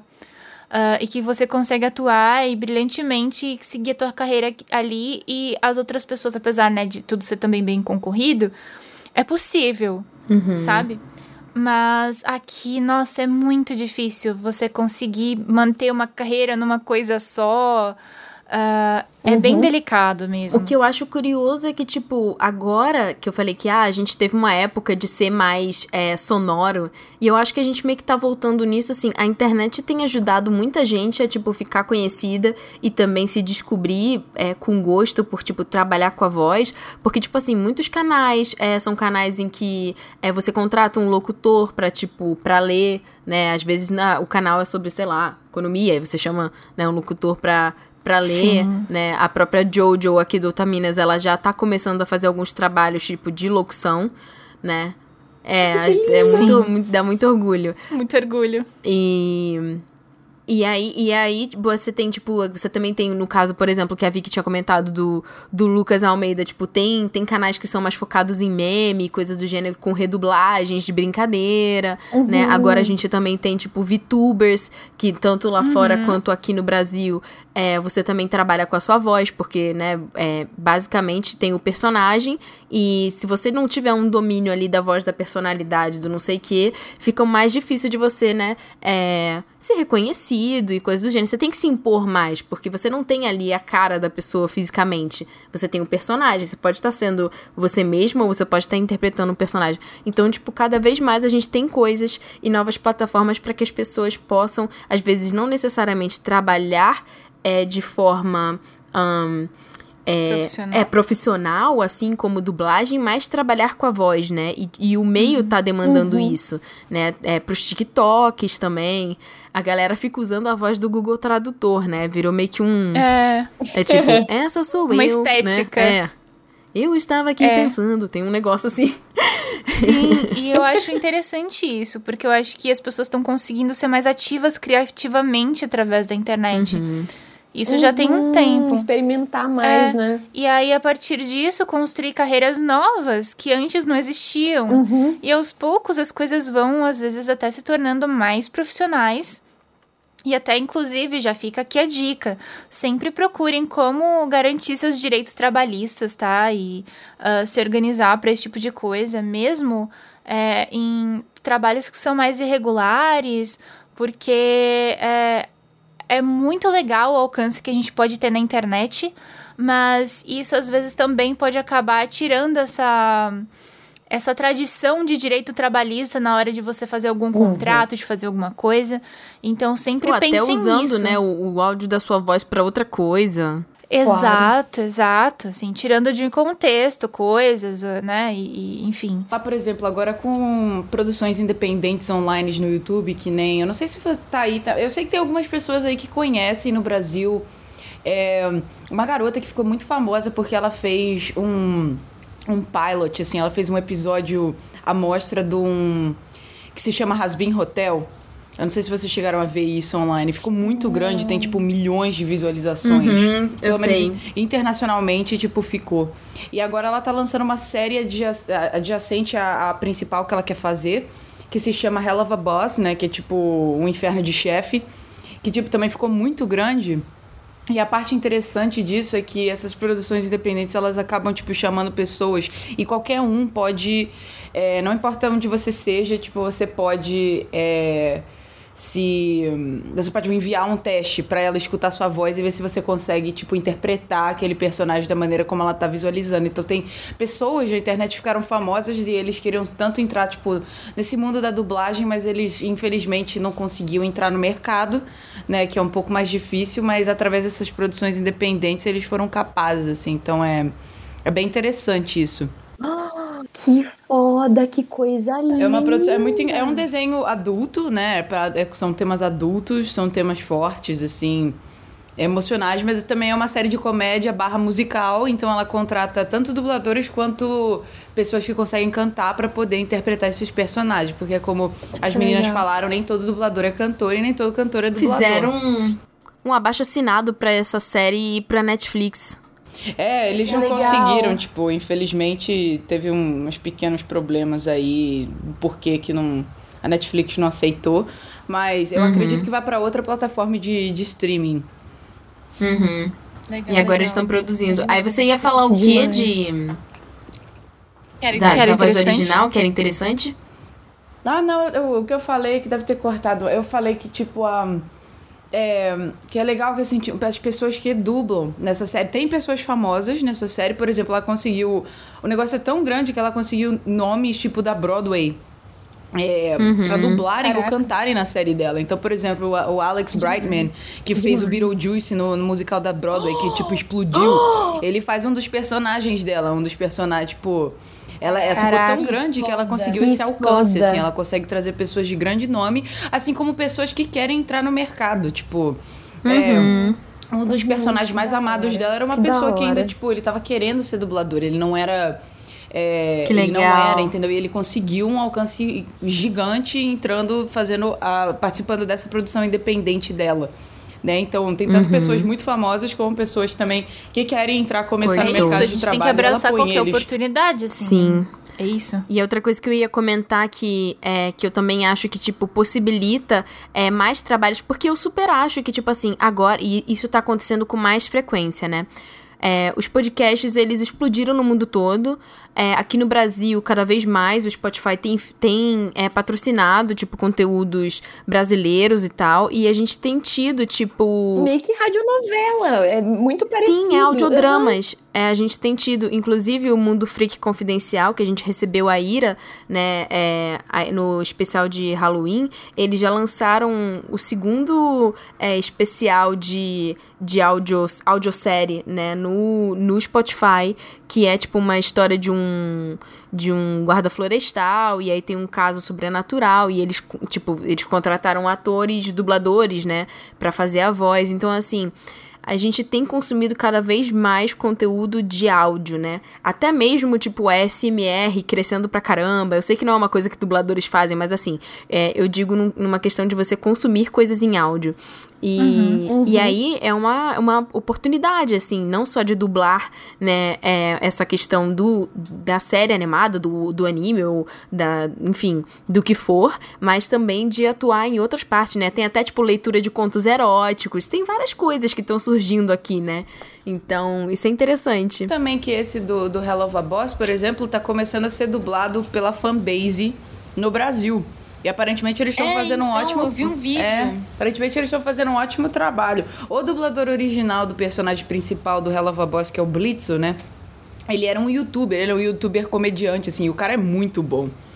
Então, assim, você vê, são pessoas de backgrounds diferentes que não necessariamente faziam dublagem, né? E é bacana porque eles se encaixam nos personagens. Que, tipo, isso é uma coisa doida, porque, assim, às vezes dá uma oportunidade pra uma pessoa que, tipo, às vezes não ia conseguir, mas tem um talento muito legal. E às vezes acontece o caso que foi super, né, criticado. Por exemplo, é, no caso do aquele filme Enrolados, que as pessoas ficaram criticando o fato do, do Luciano Huck ter dublado o, né, o, o Flynn. Então, assim, às vezes a coisa dá super certo e às vezes nem dá tão certo e os fãs vão lá e caem em cima mesmo. Ah, né? e, e aquilo é, não, é, não é de fato um profissional, né? Eu acho que é interessante quando chama alguém pra promover a parada, mas a pessoa tem ali um preparo, ou tem um suporte pra conseguir fazer aquilo. Mas se não vira meme mesmo. É, e fica a meio galera- vazio, né? É, porque precisa ser. prof- É por isso que precisa ser ator pra ser dublador. Sim, precisa ter registro, inclusive, É. né? E a gente entrando aqui no, na parte das perguntas, né? é, eu queria perguntar, tipo, pra Luli e pra Mo também, é, se vocês tiveram algum dublador que inspirou vocês e qual que seria esse dublador? Eu, eu, inclusive, acho que eu e a Mo, a gente, acho, não tenho certeza que a gente vai responder a mesmíssima Sim, pessoa. eu tava ouvindo um- uma entrevista da Luli no Dublacast. E aí ela falou e eu falei, porra, ia ser real a minha resposta mesmo, eu já sei. A gente já falou sobre isso também. Quem que é, Lulinha? Mas Vai isso- fala. Márcia Regina, nossa querida Sara. Sim, é que dublou a Sora de Kaleido Star. Na verdade, a minha primeira referência, claro, que foi a voz do Marco Ribeiro, por causa do Yusuke, lógico. Mas depois, entendendo melhor, ah, conhecendo um pouquinho mais e também ah, escutando, eu acabei escutando algumas, algumas escalas dela, acabei, enfim, indo atrás um pouco mais sobre ela, ah, coisas que as pessoas falavam sobre ela, inclusive como pessoa, né, não só como profissional, que, enfim, ela é uma profissional incrível, mas o que Ela é dubladora da muito é que ela é uma também, não é? pessoa, ma- É, Exato, exato. Mas que ela também é uma pessoa maravilhosa. Então, a Mo também eh, estagiou com Sim. ela, né, Mo? Então, putz, a gente só escuta coisas maravilhosas sobre ela e, putz, sinceramente, pela escutando a voz dela no- nos personagens, parece que passa assim, não sei, uma, uma luz, assim, um brilho. Ah, então, realmente, ela acho que é a minha maior inspiração, assim, hoje em dia, mas por, por esses vários motivos, assim, não só pelo personagem, mas também por saber que ela é uma pessoa incrível. Porque pra mim isso é muito essencial. Com certeza. Não adianta tu ser um puta profissional e a convivência ser péssima, sim, sabe? com certeza. Ah, então, acho que admiro mais ainda ela por causa disso, sabe? Sim, é, é. Eu acho que a primeira voz que eu prestei atenção e fiquei tipo. Hum. É, é isso. é- essa é uma voz de uma pessoa. Que voz linda. Foi do Marcelo Campos. Ai, É, voz linda. No Duo. Maxwell. Aí eu via, ouvia a voz dele em outros personagens, mas assim, a voz dele me marcou muito. Foi quando eu percebi que era tipo uma voz de alguém que dublava o desenho, sabe? Acho que foi a primeira vez que eu me dei conta e fui atrás do nome de alguém. Ah, eu admiro muito, né, o, o trabalho dele também. Mas a Márcia Regina. Ele é o dublador essa... do, do Ed, né? Do, do Ed. Ed, aham. Do Ah, Trunks e- também. E, do Ace em One Piece também. e aí, a- mas a Marisa Regina foi bem mais íntimo, porque a Sora Nagino, ela era. É- é- ela é a, a, a ilustração da conquista do sonho. E a Márcia Regina dá uma vida pra essa personagem que é, é impressionante. Ela sai da tela, sabe? A atuação dela ali é impressionante. Ela se destaca. E, É, brilha. é, e precisava realmente. A Sora é uma personagem que precisava de alguém que ah, transmitisse essa energia. E eu acho que pela pessoa incrível que a Márcia Regina é, é, ela conseguiu transmitir isso e me encantou. E ter feito. Oh, caralho, vou chorar. E ter feito aquele estágio em que eu pude. Nossa, foi, foi absurdo, porque. Nossa, que lindo. É, eu tava sentada do lado do diretor, ele falou: ah, a próxima que vem mais pra, tra- mais pra tarde é a Marcinha. Falou pro técnico. Meu Deus. Aí eu virei pra ele e falei assim: por acaso seria a Márcia Regina? E ele, aham. E eu lembro, tipo, em câmera lenta, ele falando, aham. e eu, tipo, por dentro.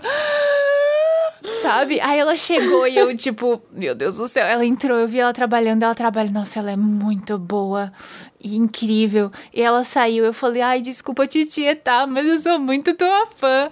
E ela, nossa, foi muito querida, muito atenciosa, muito maravilhosa. E espero poder encontrar ela de novo algum dia. Não sei se ela vai lembrar de mim, porque foi muito aleatório. E depois, né, eu, tipo, demorei anos pra entrar na indústria. Mas é, sou muito grata, assim, realmente. Eu lembro dela como um grande incentivo, tanto pela personagem que ela dublou, quanto por quem ela é. E, e essa, essa experiência que eu tive positiva com ela. Eu queria perguntar também, tipo, vocês acham que seu otaku influenciou a escolha.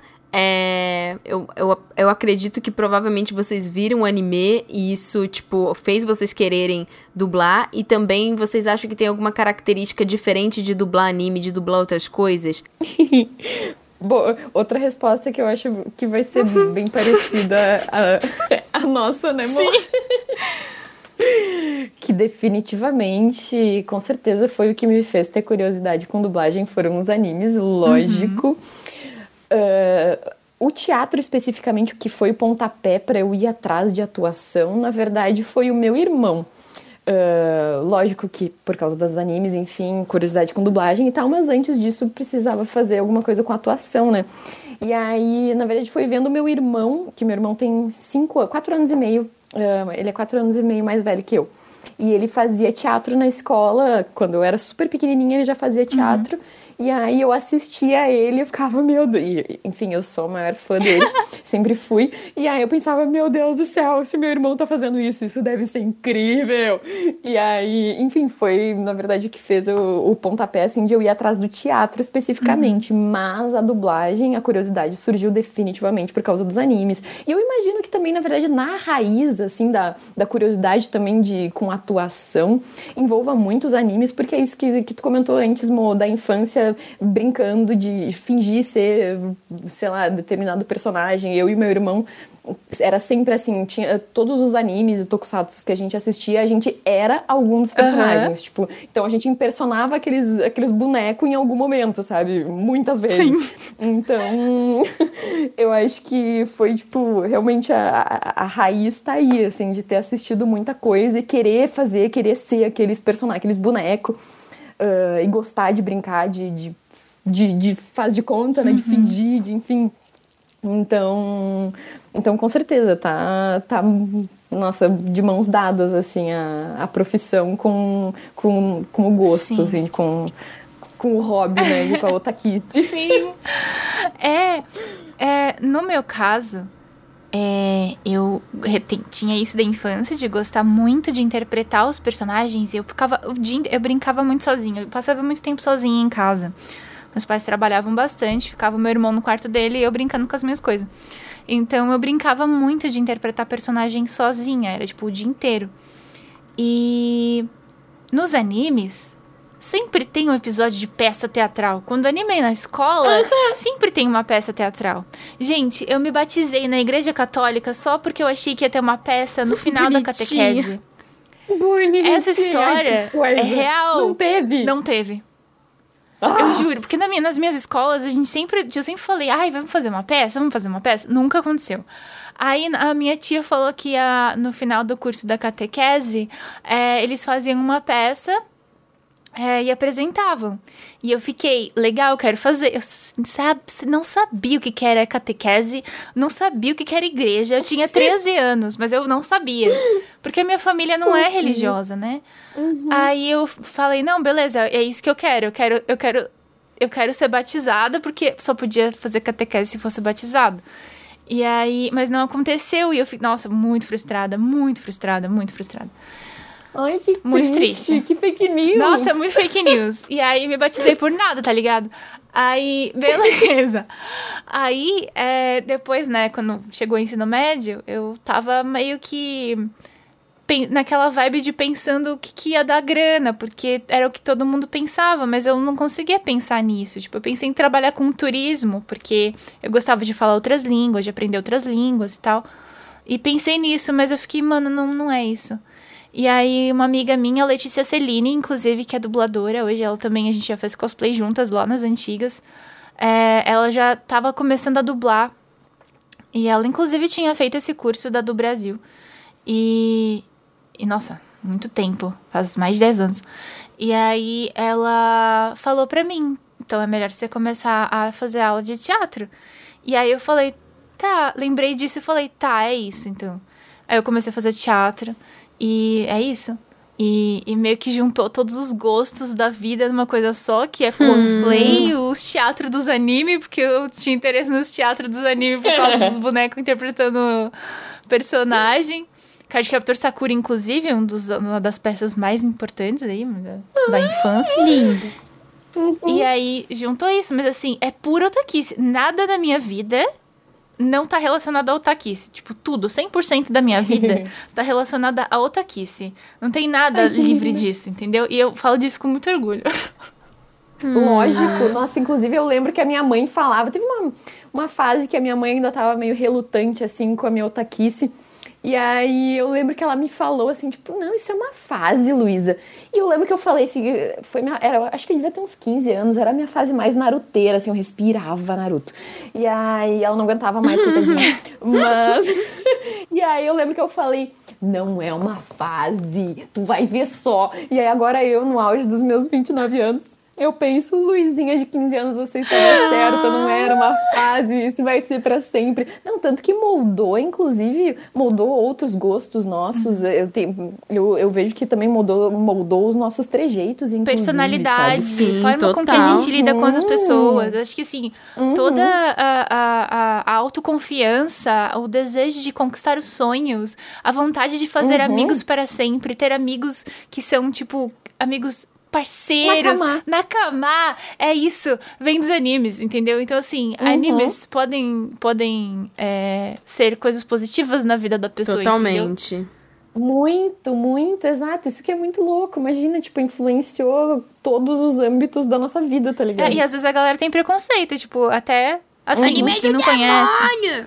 Não, e até às vezes, mesmo na dublagem, assim, quem, quem não tá tão acostumado, é, às vezes acha que, assim, a gente, como fã, né, os fãs de anime e tal, é, a galera é muito intensa, às vezes as pessoas ficam com medo, mas não tem que ter medo, gente. A gente realmente, assim, essa paixão, ela é porque essas coisas são importantes pra gente a nível pessoal. Uhum.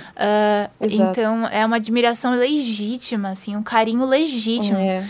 E a dublagem Uhum. tem hoje essa, essa, essa, esse prestígio, ah, acho que justamente por conta dessa relação que os otakus criaram, Uhum. né? Então é muito legal Uhum. ver, muito, muito bom poder fazer parte disso agora como profissional também. Uhum. Ah, que é ocupar Sim. espaços que otakus merecem, sabe? Otakus do poder, entendeu? Isso, inclusive, é um gancho para outra pergunta que a Tati tinha feito, que ah, sim, eu acho bem diferente ah, dublar, enfim, diferentes tipos de produto, né? Sei lá, dublar anime, dublar ah, live action, dublar reality show, enfim, mas principalmente anime. É inevitável que tenha, tipo, um. Claro, tu tem que encarar com seriedade e respeitar todos os produtos, eu acho que tu Sim. faz, claro. Mas não adianta, a gente, como otaku, é inevitável que a gente se empolgue e se emocione mais dublando um É. anime. Não tem como. E até porque, tipo, a gente já tá mais familiarizado também Com a esse linguagem, universo, né? A gente conhece a- a linguagem, exato, que é uma linguagem muito própria, né? Então, puta, é, é isso, tipo, é uma, uma emoção, assim, um gás a mais que, que não tem como não ter, né? Porque, enfim, a gente respira Sim. esse troço. E agora que, tipo, eu, tenho. tá- tem saído muita dublagem esse ano. Ano passado, nossa, estourou de dublagem, coisa mais linda do mundo. Nossa, a chegada Sim. da Funimation, meu Deus do céu. E, e agora, tipo, é, é assim. Dá pra perceber que ator, é, tem atores antigos, assim, que, tipo, são vozes é, icônicas, é, que são pessoas incríveis, atores incríveis, que mandam bem demais. É, e, assim, a pessoa sempre vai mandar bem. Mas quando a pessoa conhece a, a- mais o universo, é, eu sinto que fica um pouco diferente. Fica Sim. um pouco mais profunda a interpretação.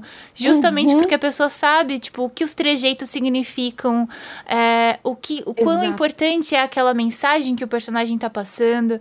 Então eu acho que é um Ou diferencial. às vezes já leu o mangá e pega Às mais vezes- da vibe. É, Uhum. exato. Às vezes já leu o mangá, já conhece, já tem uma experiência íntima com o personagem. E Exato. então eu sinto que, que sim, faz diferença você ter essa, esse conhecimento daquilo que você tá fazendo. E não só pra anime, tá? Tipo, pra qualquer coisa. Uhum. Eu queria que vocês citassem pra mim também é, dublagens favoritas de anime de vocês e também é, Uhum. contar o que, que é necessário pra entrar no meio da dublagem pra pessoas que estão ouvindo a gente e que tem muita curiosidade ou às vezes tem esse sonho e querem tentar. Tá. ah, bom, começar com, com, ai, com as dublagens favoritas, obviamente. Eu já falei milhares de vezes aqui. Yu Yu Hakusho, meu Deus do céu, o que, eu vou fazer? Uh, acho maravilhosa, justamente por aquelas, aquela, aqueles motivos que a gente comentou antes, uhum. que aproxima muito o público. Acho muito maravilhoso uh, a, essa adaptação que fizeram, acho muito maravilhosa essa adaptação. Uh, e lógico, tem todo o fator de ser super nostálgico. das minhas primeiras memórias de vida são de Yu Hakusho, tá ligado? Então, para mim, realmente me toca num lugar muito uhum. profundo, muito especial. Mas, putz, Sakura Card Captor também. E. Ai, sim. Maravilhoso. E definitivamente, assim como tu, Mo, a dublagem de Kaleido Star. É muito linda. Muito, muito, muito linda. É inspiradora. Meu Deus do céu. É muito bonito. Um, mas acho, é, acho que essas três são as minhas favoritas: Yu Yu, hum. Sakura e Kaleido. É isso. uh, que difícil escolher, meu Deus. Uh, Sakura, definitivamente. É, eu gosto de nossa, é impressionante o trabalho de voz de todo mundo em Sakura. Uhum. É, tudo encaixa perfeitamente, assim. Uh, eu diria no Yasha. Ah, eu ia falar, Inuyasha tá na minha lista. É. Inuyasha, porque assim, as vozes em Inuyasha me marcaram muito, uhum. muito mesmo. Uh, tanto que tem, nossa, de 2016, 2017, isso acho. Eu fiz um, um áudio interpretação da Kikyo que era pra usar pra, pra uma, uma, apresentação de cosplay. Ficou perfeito! Eu, eu escutei! eu me diverti muito fazendo, e assim, é, a, inter, óbvio, né? Tipo, a minha voz não é que nem a voz da atriz que interpretou a Kikyo. E a, e a Kagome, no caso, que é a mesma pessoa. Uhum. Uh, que, que, inclusive é a Saori, né? Verdade. Mas é, eu, assim, peguei os trejeitos dela de falar para brincar ali na hora e, e, ficar o mais parecido possível com a voz uh, dublada, né? Uh, e foi muito divertido, eu gostei do, dessa brincadeira, gosto muito da dublagem de Inuyasha.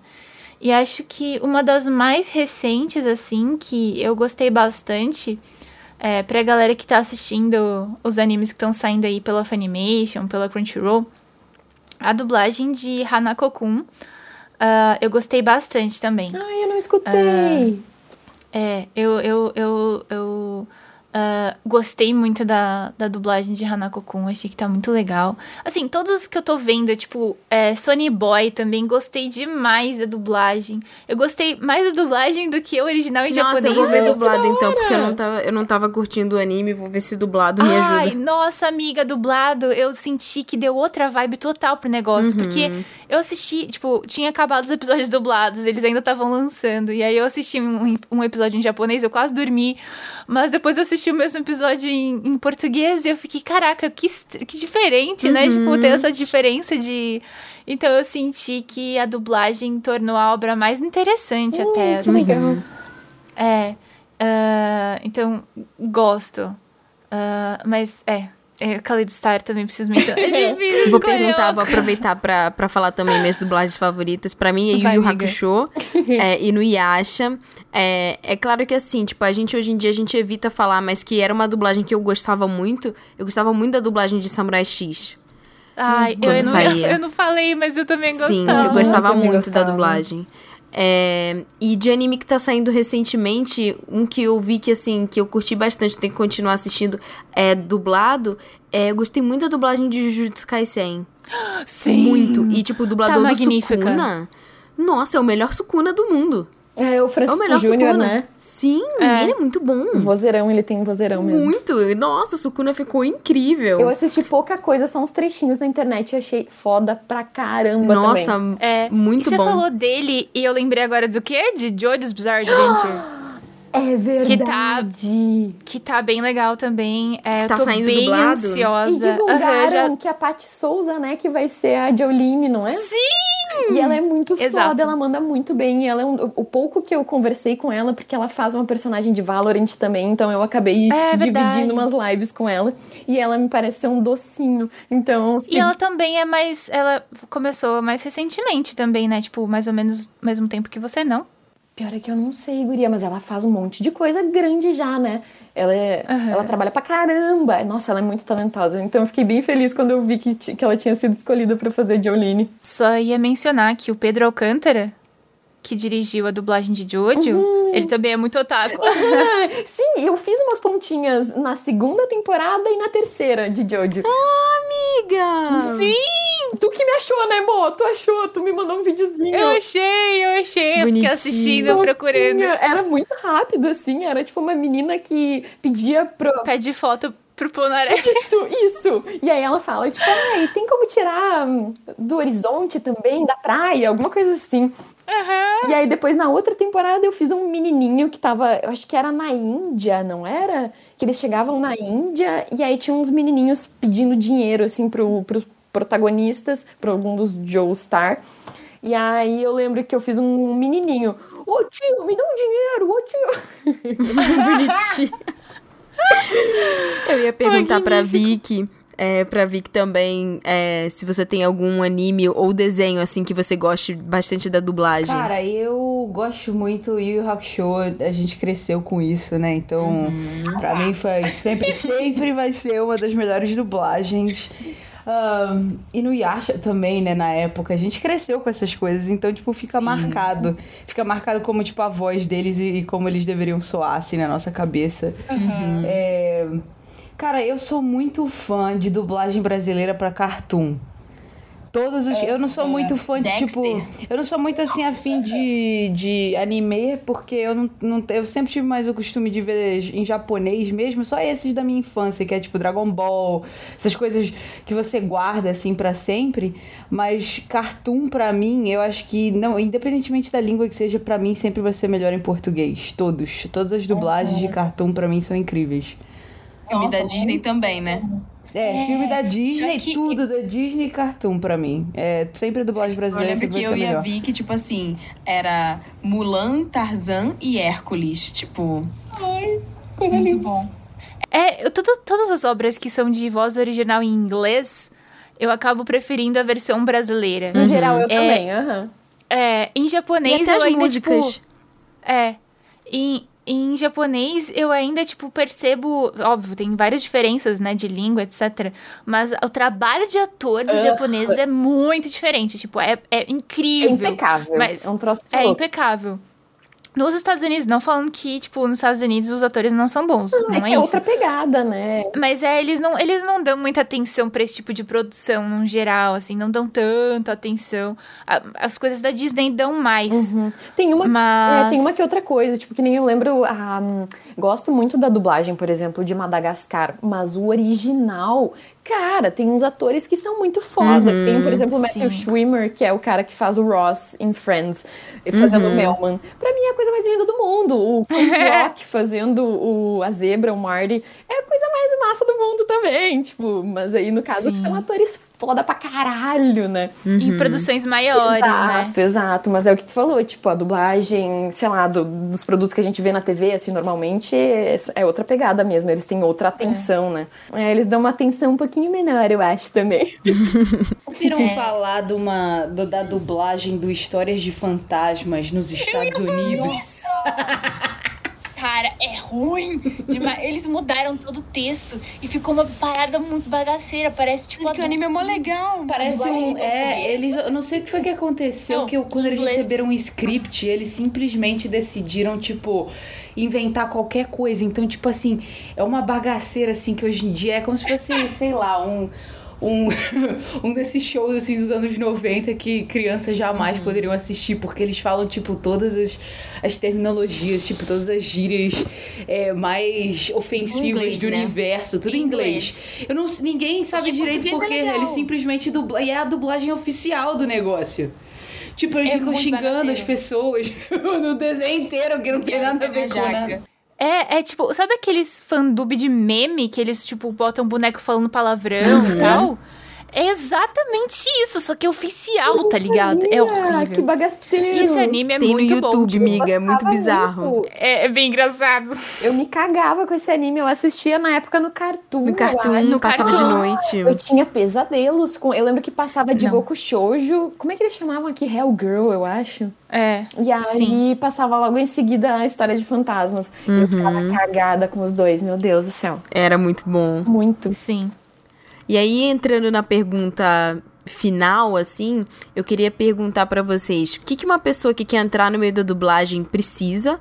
Né? E o que, que vocês diriam para quem quer começar? Tá, vou falar em termos bem práticos, assim. Um, para tu ser dublador, tu precisa primeiro ser ator. Tem que ter, no caso, o DRT, que é o nosso registro de ator, que a gente pode tirar de algumas maneiras. Assim, eu, por exemplo, uh, tirei a partir da faculdade, eu fiz os quatro anos de artes cênicas e aí depois disso tirei meu DRT mas tem algumas outras formas de tirar, como por exemplo a Mo, que acho que tu fez a partir do curso, foi um curso livre de teatro, né, Mo?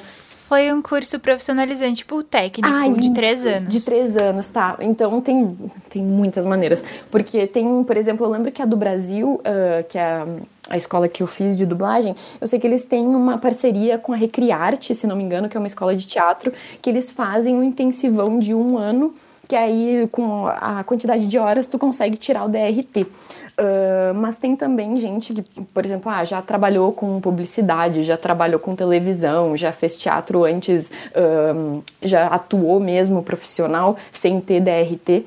Uh, tu pode comprovar também com horas de trabalho para tirar esse teu registro. Porque, por exemplo, é isso, para tu fazer teatro, enfim, algumas coisas de, de publicidade tal, uh, de TV, tu não precisa ter o DRT especificamente. Na dublagem que tem mais esse rigor, assim, de que tu só dubla se tu tiver o DRT.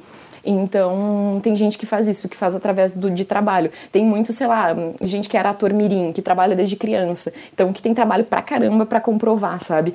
Uh, que aí acaba conseguindo tirar. Mas aí é isso, no meu caso, eu fiz a faculdade, e aí eu fui atrás de curso, isso é uma coisa que eu recomendo mesmo, uh, ir atrás de curso de dublagem, acho que vale muito a pena, porque tem as suas especificidades, né? E, por exemplo, que nem eu, apesar de ter feito quatro anos de faculdade, não passamos por absolutamente nada de dublagem, o que é uma pena, eu acho que realmente é, eu acho que as faculdades pecam nesse sentido. Eu, por exemplo, a URGS, que é a, a, Universidade Federal do Rio Grande do Sul, a mãe URGS, achei um curso maravilhoso, me encontrei naquele lugar, virei outra pessoa naquele lugar, tive experiências incríveis e transformadoras, mas acho que eles pecam nesse sentido de não ter nada sobre dublagem, porque realmente é um campo muito importante, é uma das facetas do ator, né? Então, acho que acho uma pena não ter, acho que deveria ter. Uh, por isso acho tão essencial realmente tu ir atrás de um curso de dublagem, porque é isso, tem as suas especificidades, tem a sua linguagem, né? Uh, tu precisa, quando tu chega num estúdio, tu precisa saber até como te comunicar, né? Com o diretor, com o técnico, entender o, uh, as terminologias, entender a parte bem técnica mesmo de como que faz, né? Porque, claro, a base é a atuação, a interpretação, que a gente aprende na, no curso de teatro, por exemplo, mas, mas tem as suas especificidades, então realmente acho que vale muito a pena ir atrás de curso, assim. Eu, no caso, fiz esse curso da do Brasil, que foi um curso de um ano, e eu achei magnífico, assim, justamente por eu acabei escolhendo esse curso porque ele era um mais longo, porque eu pensei assim, putz, eu quero ter o máximo de experiência, de, de prática que eu puder antes de ir atrás da parte uh, profissional, né? Pra, eu, eu queria me sentir um pouco mais segura treinar o máximo que eu pudesse antes de sair a passar o chapéu mesmo. Então, realmente, achei magnífico, assim, porque em um ano a gente teve muita aula, tivemos muitos professores diferentes, o que é muito bom também, que tu acaba tendo visão de diferentes profissionais, né? E de pessoas que trabalham em diferentes estúdios, então isso é muito bacana, tu acaba uh, tendo vivências diferentes, né? De pessoas diferentes. Uh, e experimentar um pouco de tudo, realmente. A gente, eu lembro que começava com coisas mais simples, com desenhos mais para criancinha menor, tipo coisas mais simples, com diálogos mais simples, depois ia passando para algum desenho com um pouco mais de diálogo, depois para live action, depois para filme, depois para reality show, que é um troço, nossa, eu sinceramente acho que o reality show é das coisas mais difíceis, porque tu tá dublando uma pessoa que não é um ator, tá eu ligado? Eu só lembro daquele meme, tipo assim, ah, meu Deus, Brian, o bombeiro Brian. Muito bom. É. Exato, por isso, cara, por isso que zoam tanto com a dublagem de reality show, porque de fato é um troço muito difícil, tá ligado? Porque é isso, tipo, tu tá dublando uma pessoa que não é um ator, que não tem um texto, não tem, tipo, sei lá, pausas lógicas. Às vezes, tipo, a pessoa gagueja, às vezes a pessoa, tipo, sei lá, tipo, se perde no próprio pensamento, então, então acaba sendo bem, bem difícil de dublar. Mas. Uh, Por que eu tô falando tudo isso, meu Deus do céu, sobre reality show? Por que eu fui pra reality show? Mas. Porque ter experiência e aprender Isso. bastante coisa e especificidades da dublagem. Exato, exa- muito obrigada. Muito obrigada você. Mas, então, justamente por isso acho que vale muito a pena ir atrás de um curso para tu poder experimentar bastante. Ah, e não adianta, inevitavelmente também tu precisa ter, fazer uma rede de contatos. Então, um curso de dublagem também te ajuda nesse sentido, assim, de tipo, os teus professores muito provavelmente vão ser pessoas que já dirigem em diferentes casas, então são pessoas que, vão poder eventualmente te indicar ou, ou te avisar que, ah, putz, tá, estão abrindo para estágio, estão abrindo para gravar registro. Então, acho que, putz, só tem a ganhar, sabe? Eu acho que vale muito a pena. Foi, foi o caminho Sim. que eu fiz, assim, tipo, eu fui atrás, não conhecia absolutamente ninguém do meio, não conhecia ninguém aqui em São Paulo, a não ser o meu irmão, que é do Rio Grande do Sul e é médico, então não tem absolutamente nada a ver. Então, então eu, foi, foi esse o meu, meu caminho, assim, fui atrás de curso, fui conhecendo pessoas do meio, através do curso fui conhecendo ah, diferentes estúdios, e é isso, assim, é um trabalho meio moroso, meio, é, é demorado, né, essa É. passação de chapéu, essa, tem todo esse tempo assim de, de tu conhecer pessoas, das pessoas lembrarem de ti pra ir te chamarem, sabe? Então é um pouco. Tem esse lobby assim que tu tem que fazer, né? Que é a parte mais chatinha, mas é inevitável. Ah, mas é um negócio que realmente ai, tem aquela, aquele, aquele zum zum zum de que ah, é uma panela, não sei o que, não dá pra entrar. Cara, eu acho isso uma falácia, dá pra entrar sim, justamente. Tipo, eu sou uma pessoa que não conhecia absolutamente ninguém antes É, de a gente tava cá. falando de quatro pessoas, né, aqui que, Exato. que, que conseguiram. Exato. Então, tipo, cara, hoje em dia mais do que nunca tem muita coisa, tem muito material, tá surgindo muito estúdio, tem serviço de streaming a dar com pau, tudo tá sendo dublado. Cada um desses serviços de streaming fazem suas próprias produções, então tem muito material, jogos, tudo tá sendo dublado. Agora tem, justamente tem essas, ah, como se- esses audiodramas, então tem um pouco de tudo, assim, tem muito de tudo, na verdade. Então, é um trabalho, sabe? O negócio é isso, é, Sim. é ter em mente de que tem em mente que vai ser realmente um pouco é um pouco demorado esse processo. Claro, tem suas exceções do tipo Lucas que saiu pegando o primeiro protagonista, o primeiro papel já era um protagonista, mas isso é exceção, né? Então tem que saber que tem esse, esse caminho aí das pedras de, de ter esse, esse tempo de fazer a sua caminhadinha, o seu lobby, o seu, o seu networking, mas tem trabalho. Tem muito trabalho, sabe? Então, tipo, se todo mundo se organizar, todo mundo trabalha. Exato. E tem um sindicato bem organizado, assim, o sindicato de dublagem, assim. É impressionante, porque é muito difícil ah, chegar no consenso, óbvio, porque todo mundo, as, né, as pessoas pensam de forma diferente, enfim. Mas eu acho o sindicato de dublagem impressionante, do quão organizado é, para assim, para manter eh, as leis trabalhistas eh, iguais, enfim. Principalmente Então é bem aqui em São interessante. Paulo. Sim. Então é admirável esse trabalho. Esse trabalho precisa permanecer ali com as próximas gerações pra gente continuar mantendo os nossos, os nossos direitos, Aham. né?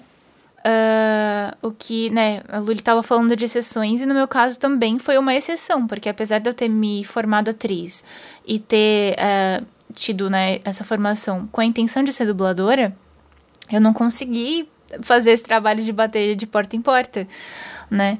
Mas por conta também da visibilidade desse meu outro trabalho como apresentadora, né, produtora de conteúdo ah, e de outros contatos, acabei já peg- pegando uma personagem que tem nome de um anime que eu gosto, da primeira vez que eu fui fazer. versão E- anime, linda. é muito, ela é muito parecida comigo. E então, assim, é, é uma exceção. Mas foi um caminho que funcionou pra mim, porque eu acho que se não fosse assim, talvez eu tivesse muito mais dificuldade de ir, porque eu realmente tenho muita dificuldade de me comunicar com as pessoas assim, de fazer esse lobby.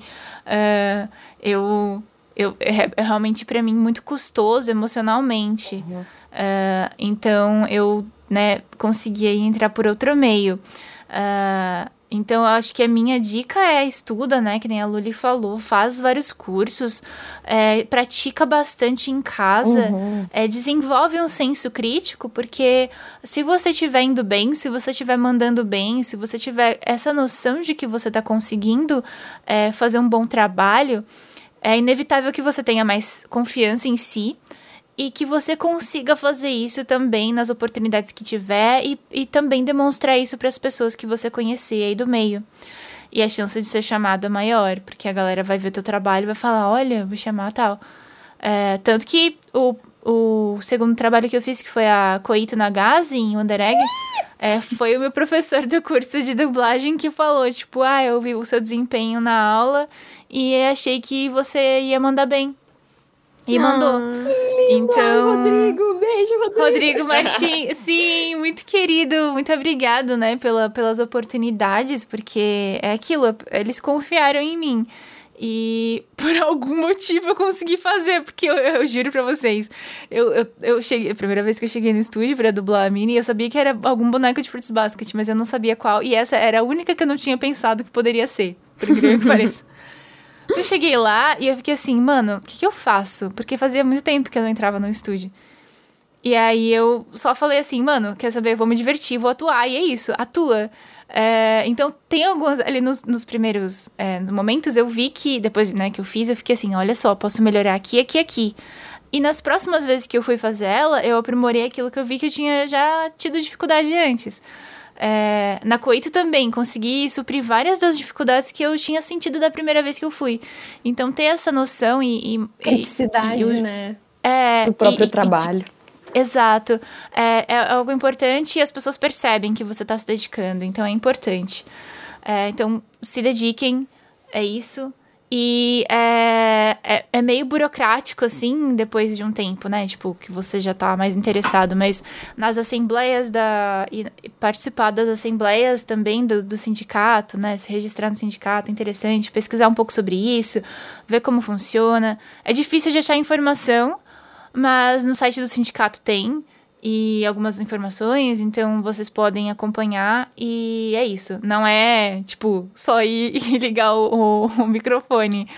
Tem que ter esse, esse, trabalho também, mas como qualquer outra profissão, né, gente? Queria que citar é, que vocês vejam um vídeo que a Mo fez pro Omelete, que inclusive a Luli está participando e outros dubladores otakus estão participando. E falando em dubladores otakus, né, a gente tem alguns nomes é, brasileiros, tem a Mari Haruno, Thiago Co é, Córdova, Pedro Alcântara, Felipe Galvão, Matheus Ribeiro, Heitor Assalha, Vizedek, o Lucas Almeida, né, uhum. o Ricardo Downt, que a gente citou aqui, a própria a Luli. A Mayara Stephanie. Uhum. E, e a gente tem agora o super exemplo agora, que é a dubladora da Jolene, que é a Efaru, que assim, nossa. assim, nossa, cara, é assim, é, essa mulher é, ela é incrível. É a voz original da, da Jolene. Uhum. Eu vi ela é incrível. dela fazendo as coisas. E ela é linda demais, meu Deus do céu. Ela tava E ela é ela muito, muito, muito fã. Uhum, Sim, amor. Ela, ela era, era, muito fã. fã.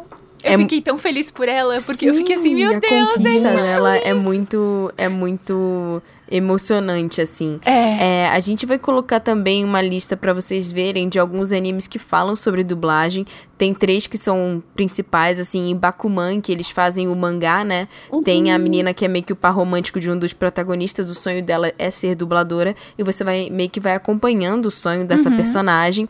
Também tem Shirobako, né? Que eles fazem, é um anime sobre fazer animes, então é, também tem uma parte que eles falam sobre, sobre produção e dublagem, né?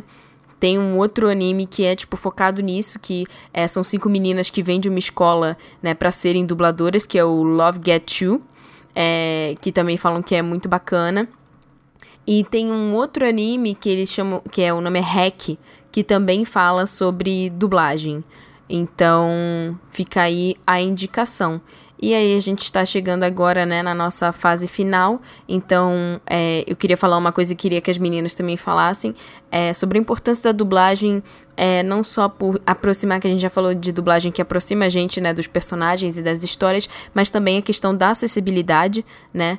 É, eu sei que tem pessoas que preferem ver o anime na, no idioma original e, e tem toda essa questão. Que não prefere ver dublado, mas a dublagem realmente ela traz acessibilidade é, para pessoas que, por exemplo, é, pessoas que não sabem ler, né? É, tirando o fato de que a legenda muitas vezes é, é tira é um pouco da própria a atenção que a gente tem, né, na, na obra, assim, às Muito, vezes a gente até nem vê muito. direito o que, que tá acontecendo na tela que a gente tá ali lendo, né? E também tem essa questão da dublagem, né, para pessoas que são, por exemplo, é, deficientes visuais, né, que conseguem, é, através da dublagem. E aí também tem um fato hum, ainda melhor do que a própria dublagem, que é a audiodescrição, né? É, que agora a gente tá tendo a audiodescrição, ela não é dublada, ela é realmente é uma locução, mas também facilita bastante. E os serviços de streaming têm oferecido, né, esse tipo de coisa. Então, isso é muito bacana. Qual seria a mensagem final de vocês para o cast? Eu acho que essa frase que eu falei no começo, que é da Sora, de Khaled Stark, né, ficou eternizada na minha memória pela voz da Márcia Regina, é a frase que eu quero que as pessoas ouçam e pensem com o coração, que é realmente é, seus sonhos são as asas que vão ensinar, ajudar você a voar, né? E é isso, assim, é, eu acho que a gente hoje tem tantas opções de profissões e etc. é, e ao mesmo tempo tanta insegurança. é, se você for fazer uma coisa porque vai dar dinheiro, aquilo vai te dar tanta insegurança e até tanta frustração, até mais, né, frustração do que fazer alguma coisa que você gosta. Então, se você tem a opção de escolher uma coisa que você gosta, é, faça isso. Acredite em si mesmo, é, vai até o fim, porque é melhor não se arrepender, sabe? Fazer e se arrepender de, ah, de não ter dado certo, ah, de alguma coisa que é, às vezes não, não funciona, do que de não ter feito, de não ter tentado, né? Então, é, se dediquem aos sonhos de vocês. Eu acredito em vocês, estou torcendo por vocês e quero dublar com vocês, caso esse seja o sonho de vocês. Que coisa linda! Gambate! Nossa, inclusive, ah, não que seja a minha mensagem final, mas é que tu, tu trouxe de novo o, o Kaleido Star e eu me lembrei ah, de um negócio que toda vez que eu assisto uma peça de teatro, ou enfim, seja musical, seja peça, que eu faço, eu lembro e juro, geralmente, a maioria das vezes me faz chorar, é pensar no, no melhor dos aplausos, em dar para aquelas pessoas o melhor dos aplausos, que aquelas pessoas estão tão generosas ali te trazendo, os artistas, né, te trazendo, enfim, dividindo contigo aquele momento, as emoções, tudo mais. E, e eu lembro que em Kaleido Star tinha isso, né, que a Sora, quando ela era criança, foi isso, né? Que ela, quando criança, assistiu o Kaleido Star e aí ela pensava que ela, que ela tinha dado o melhor dos aplausos porque aquilo tinha emocionado demais ela, né? E para mostrar para aqueles artistas também que, que enfim, que ah, o quanto, quanto tu tinha te emocionado, quanto aquilo te tocou, né? Ah, enfim, é só, era só um adendo, assim, só uma curiosidade, Nossa. porque eu sempre lembro disso quando eu assisto alguma coisa, algum, algum Mas esse espetáculo. adendo é, é Mas- maravilhoso. Sério, nossa, é, é impressionante. Toda vez que eu, que eu lembro disso, ai meu Deus, melhor dos aplausos. E, Inclusive, eu quero dar o melhor dos aplausos pra vocês também, gurias, vocês são muito maravilhosas. Linda. Mas, mas, com, mas só pra complementar o que a Mo falou de, de seguir os seus sonhos mesmo, que eu acho que isso é uma coisa que os animes nos ensinam muito, né? Que é uma das coisas mais bonitas, assim, eu acho que é, enfim, ser- seguir os teus sonhos e ser, ser quem, quem tu quer ser, né? Ah, acho que é uma das grandes magias, assim, dos animes. É, enfim, a gente se aceitar do nosso jeito e saber que tem pessoas que, que enfim, tem muita, muita gente que é parecido com a gente, que, que enfim, faz as mesmas estranhices que a gente. ah, estranhices no sentido bom, no caso, né? Ah, então é isso, de se aceitar mesmo e, e pensar que, que. Por, isso também que representatividade é tão importante. Eu acho que os animes abarcam quase tudo, sabe? Sim. Porque tem anime de absolutamente tudo. Então tu te sente representado. Então, acho que é isso, seguir os ensinamentos dos nossos queridos animes, porque. Porque é isso, é, é, é possível, sabe? Tipo, a gente tá aqui, quatro, justamente quatro pessoas que se inspiraram nesses animes e, e- foram influenciadas de tal maneira a ponto de trabalhar com isso, né? Envolvendo, envolvendo ah, esse, esse universo. Então, é isso, sigam os seus sonhos, assim como a Mo falou. Só pra reforçar. Vicky, quer falar alguma coisa? Eu acho que é como as meninas falaram. A vida ela é surpreendente. Quanto você menos espera, mesmo seus sonhos ou coisas que você achava que você jamais iria alcançar, às vezes eles vêm de jeitos diferentes, sabe? Que nem eu tava até falando com a Tati ontem, eu falei que eu jamais pensei que eu ia parar do outro lado do mundo fazendo animação. E aqui estou eu fazendo isso. é, trabalhando no estúdio de animação, fazendo coisas que, tipo. é, que eu jamais pensei que eu faria e inclusive trabalhei na praticamente no meu IP, né, na, na minha franquia, uma das minhas franquias preferidas, que foi as Tartarugas Ninja. Mesmo eu tendo, tipo, me martirizado o caminho todo, pensando que tipo, foi uma merda tudo que eu fiz, eu consegui, sabe? E eu nunca, jamais pensei na minha existência que isso ia acontecer. Eu acho que é uma questão de você sempre, tipo, batalhar e seguir os seus sonhos. Não importa o quão difícil Queixa. seja, sabe? Eu só ia dar um adendo falando que eu não sei se as pessoas sabem, mas pra interpretar o Shigaraki, o dublador japonês que fez o vilão do Boku no Hero Academia, o cara da mãozinha na cara, ele foi vestido todos os dias pro estúdio de Shigaraki pra ele poder interpretar o personagem exatamente como ele pensou que seria. Tem, tem foto dele, tipo, Tem. usando cosplay. É isso, entendeu? Ele viveu aquele cara, ele era o personagem todos os dias da vida dele. Isso aqui é literalmente entrar no personagem, né? Então é isso, pessoal. Temos um cast. Eu espero que vocês tenham gostado desse papo. É, foi um papo mais leve, né? Pra gente falar sobre dublagem. É, as meninas poderiam contar a experiência delas e também, né, os nossos gostos por isso. Se você quiser mandar um e-mail pra gente conversando sobre o assunto desse podcast ou de outro, é só você mandar pra otaminascast.gmail.com. Sim, nós tivemos que mudar de e-mail. Então, se quiser, otaminascast.gmail.com. Eu espero vocês em outro podcast e obrigada por escutarem a gente. Beijos!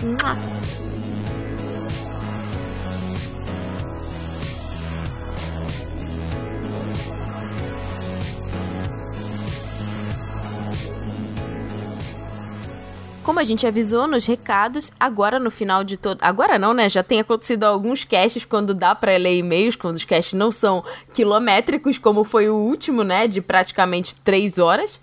É, a gente vai fazer leituras de e-mails, então separamos dois e-mails pra ler aqui. E o primeiro e-mail é da nossa apoiadora Marimaki.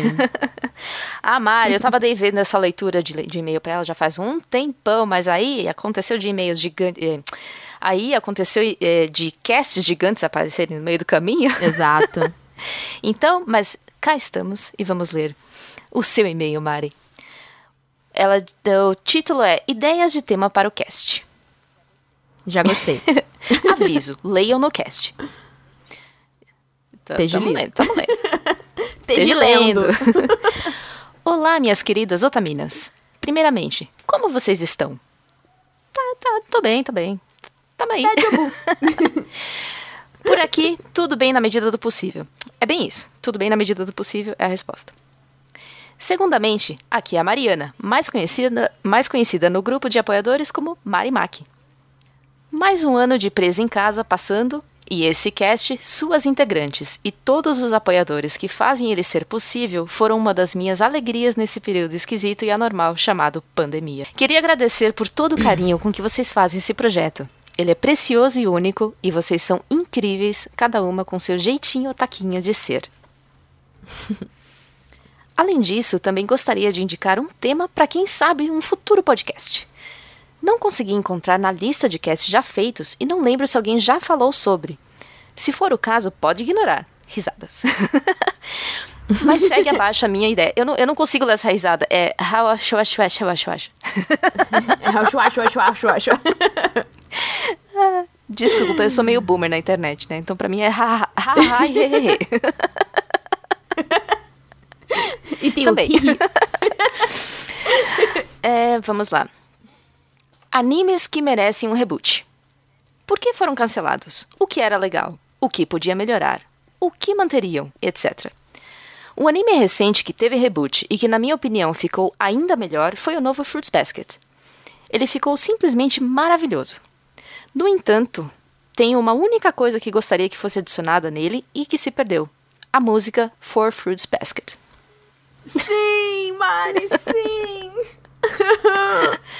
Dois animes que eu gostaria muito, muito, muito que estivessem que tivessem um reboot são Ouran High School Ho- Host Club ou Ouran Koukou Host, oh caramba, ou Ouran Koukou Host Club e Kuru, Kurugehime Princess Jellyfish. Esses dois animes, nossa, seriam maravilhosos demais se tivessem uma segunda chance. E a segunda ideia de tema seria mangás que merecem anime. Quais motivos são considerados para merecer isso? o que, ach, o, que achar interessante, o que poderia se destacar, etc. Aqui também colocaria mangás chineses, coreanos, webtoons ou novels. Um mangá que eu achei que não fosse ganhar um anime tão cedo foi Fumetsu no Anata, e ele teve essa chance e ficou muito boa a adaptação. E outro que também é um favorito meu e que está em pré-produção é Pluto, do mesmo autor de Monster. Hum, Eu gosto tanto de Monster. Mas dos mangás que eu acho que merecem anime e que podem ficar ainda melhores se forem adaptados pelas pessoas certas são a Ono Flag, ou Blue Flag, Skip to Loafer. Eu ia falar Atelier of Witch Hat, mas vai ter anime, então. Uh, yay! Nossa, é tão bonito. Eu não li ainda, mas eu, eu acho as capas Nossa, a arte é Tão maravilhosas. lindíssima. lindas. E, e a sua É cara, lindo Tati. demais, amiga. É, eu tô, eu tô até, tipo, lendo mais lentamente, sabe? Porque eu não quero, Pra deixar, tipo, pra não, não terminar? Eu, é, eu quero degustar, sabe? Degustar, Adoro. assim. Ela continua. E por, por último, mas não menos importante, animes que foram ignorados. Aqui eu me refiro a animes que eu- nunca escuto ou leio pessoas falando sobre, mas que considero incríveis. Shinsekai Yori, Showa Genroku Hakugo Shinju, teve duas temporadas e foi finalizado. Que é muito bom. É muito não bom. vou me aprofundar sobre essas obras, pois o e-mail já está bem grande, mas por favor deem uma olhada, são obras muito bacanas. Eu mando por meio deste e-mail um grande e forte abraço, cheio de pensamentos e sentimentos carinhosos, e espero que em breve, num futuro não tão distante e seguro, possamos nos ver num encontro otaminoso. Abraço grande e forte, Mari. PS. Linda, maravilhosa. Perdão qualquer erro de digitação. Sou uma grande mestra ninja em cometer typos. Uau, som de, ar- de arte marcial. eu amei o sound effect. Uá! Mari, muito obrigada Ah. pelo seu e-mail. Ele veio em um momento ahn, altamente é, é aquilo. Acho que algumas coisas acontecem por um motivo e talvez o seu e-mail não tenha sido lido antes ou chegado até nós antes, porque a gente precisava ler o seu e-mail agora. Não só ler ele aqui no cast, mas ler internamente ele. Por questões do projeto. Então, assim, são e-mails como os seus e apoiadores como você que fazem a gente sentir vontade de seguir em frente. Mesmo no meio de toda essa loucura, pandemia e um monte de gente para lidar. Então, muito obrigada. Ele veio num momento muito importante. É, caiu como uma luva para esse momento e suas, suas é, sugestões foram anotadas e vamos tentar desenvolver algo em cima. Exato. Até porque a gente precisa de ideia, porque a gente já falou de muita coisa. Então, assim, o próximo ano, sei lá o que, que vai acontecer, mas vamos, vamos, vamos pensar em mais ideias. E se vocês tiverem ideias também, vocês que estão ouvindo o cast, mandem pra gente. Nós, nós super aceitamos e precisamos. Sim, inclusive, pra quem estiver ouvindo aqui, em breve a gente vai jogar nas nossas redes sociais caixinhas de sugestões e, por favor, mandem sugestões. Exato. Que a gente precisa de planejar, porque é planejar Minas, ok? Muito bom. E o próximo e-mail é o e-mail da Thaís, mais conhecida como Aissa, nos grupões da Sassá. Ah. Esse- Esses Vamos grupões lá. da Sassá têm história, viu? Nossa, os grupões da Sassá, os grupões, eles não só formam otakus, eles formam caráter. É não verdade. mesmo? Olha, e aqui é a própria Isa falou. Oi, oi, aqui é a Thaís, mas sou conhecida como a Issa. E os grupões da Sassá e o Otaminas formaram o meu caráter. Olha só, não só grupões da Sassá, mas Otaminas também Olha formam só. caráter. Veja só. Comecei que nem os casts de vocês. Essa sou eu do futuro, dizendo que o e-mail ficou muito grande. Desculpa, Otaminas. Emoticon triste. Tá tudo bem, a gente gosta de e-mail grande. Adorei a intervenção do Eu do Futuro. É. Voltei no tempo pra dizer que esse e-mail ficou gigante.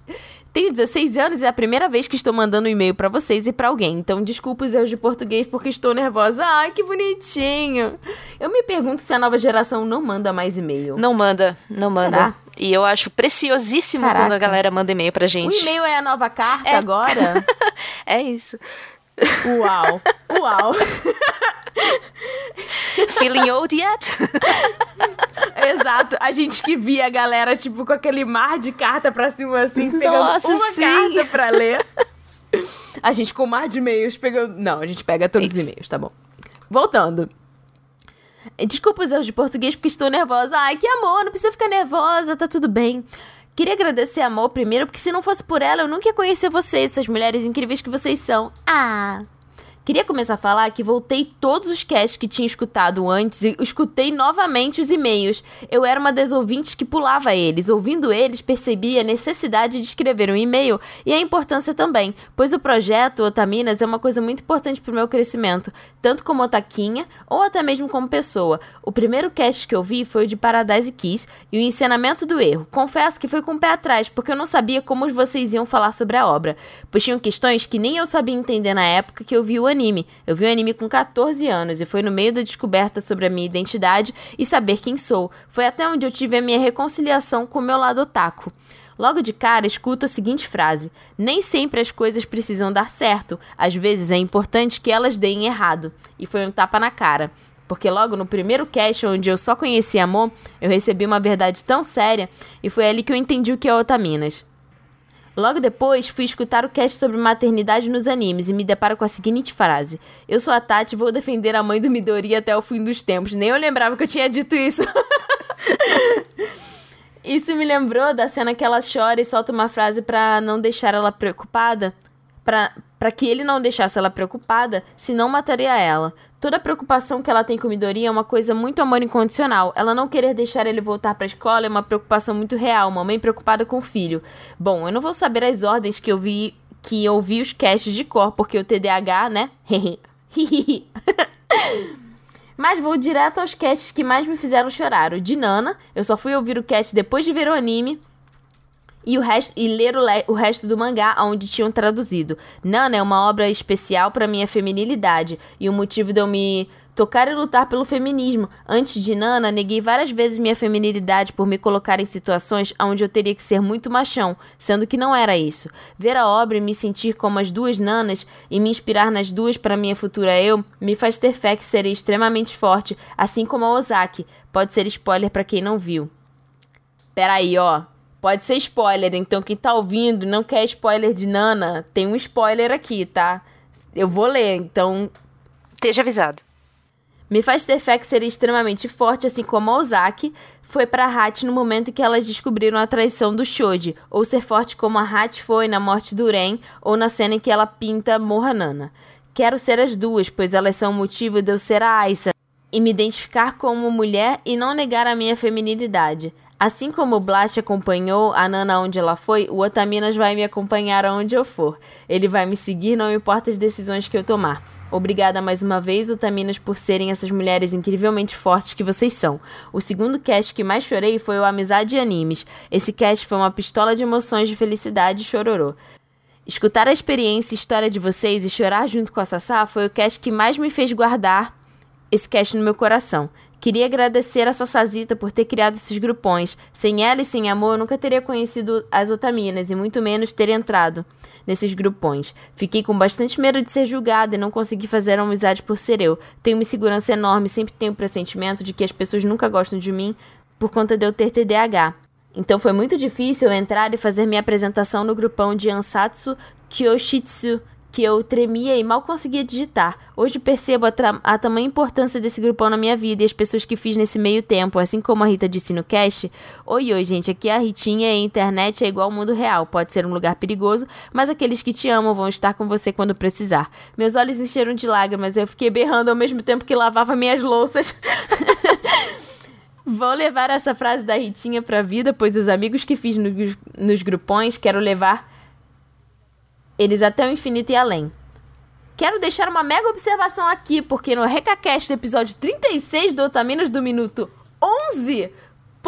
11 minutos e 8 segundos. Olha o exposed, olha o exposed. A dona Sayumi disse que nunca, nunca vai ver One Piece. Cara, você tinha que ver. Aí, você tinha que ver a Sassá no grupo quando a gente mandou esse e-mail. Ela só ficou tipo, ops. e hoje tá aí, tá aí chorando com o episódio mil. ai, ai, ai, ai, ai. Eu queria fazer uma recomendação de cast futuro que vocês possam pensar em fazer. A primeira é sobre relacionamento abusivo e eu gostaria que vocês falassem sobre Tazurana Kiss e o outro sobre representatividade. Eu tenho até uma sugestão de nome. Representatividade importa, mas não só a representatividade feminina, sim no geral. É, todos os personagens que vocês se sentiram representados. Eu adoraria, pois adoro falar sobre os meus. Bom, Otaminas, esse foi o meu e-mail. Obrigada por tudo que vocês têm feito nesse podcast maravilhoso e todas as coisas que aprendi sobre ele. Um beijão e desculpa os erros ortográficos. Bebam água, beijinhos. Gente, que fofo. Estamos aqui com nossa munidas de nossas águas. Eu adorei o primeiro tema que você sugeriu sobre relacionamento abusivo. A gente acaba sempre pincelando, mas a gente não teve um especificamente sobre isso, o que eu acho que pode ser bastante interessante. O em relação à representatividade importa, a gente fez um cast que era mais focado em representatividade da mulher. Mas a gente também tem um outro cast que é sobre preconceito e representatividade, se não me engano que também é, aborda um pouco desse tema. Então, talvez, não sei se você já escutou esse, mas talvez seja interessante. É, e você pode mandar também uma lista de personagens que você que faz você se sentir representada. Fica à vontade, a gente vai adorar receber e ler. Sim, são muitos tipos de representatividade. Inclusive, esses dias eu estava comentando com a Tati sobre isso. É, como seria importante falar sobre e trazer pessoas que são representadas né, por esses personagens para falar aqui no cast também. Porque a gente, óbvio, são coisas que permeiam todos os nossos assuntos, né? Representatividade, inclusive. Só que é, realmente acho que explorar isso um pouco mais a fundo pode ser legal também. Então, muito obrigada pelo seu e-mail, muito obrigada pelas sugestões e muito obrigada pelo expose da, da Sassá, porque foi, foi muito divertido ver a reação dela. E se você gostou da leitura de e-mails, ou se você mandou um e-mail e ele ainda não foi lido, calma, ele pode ser lido no próximo. Mas se você quiser reforçar, é só você mandar o seu e-mail de novo e deixa na, na, no assunto do e-mail para a gente poder separar. Leia o meu, meu e-mail no cache, mande o seu e-mail para otaminascache.gmail.com para a gente poder separar o seu e-mail para a gente ler, ok? É, esse cache, se não me engano, é o penúltimo cache do ano. Então, se você tem algum e-mail que você ainda quer mandar pra gente, mande o quanto antes pra gente poder ler no último cast que a gente vai ter, que vai ser o nosso especial de Natal. Não vou dar spoiler ainda, mas é um especial de Natal. Então, mandem pra gente lá em otaminascast.gmail.com. Miau, é isso aí. é isso. A gente se vê no próximo Otaminas. Um beijo. Beijo, se cuida, gente. E obrigada pelos e-mails.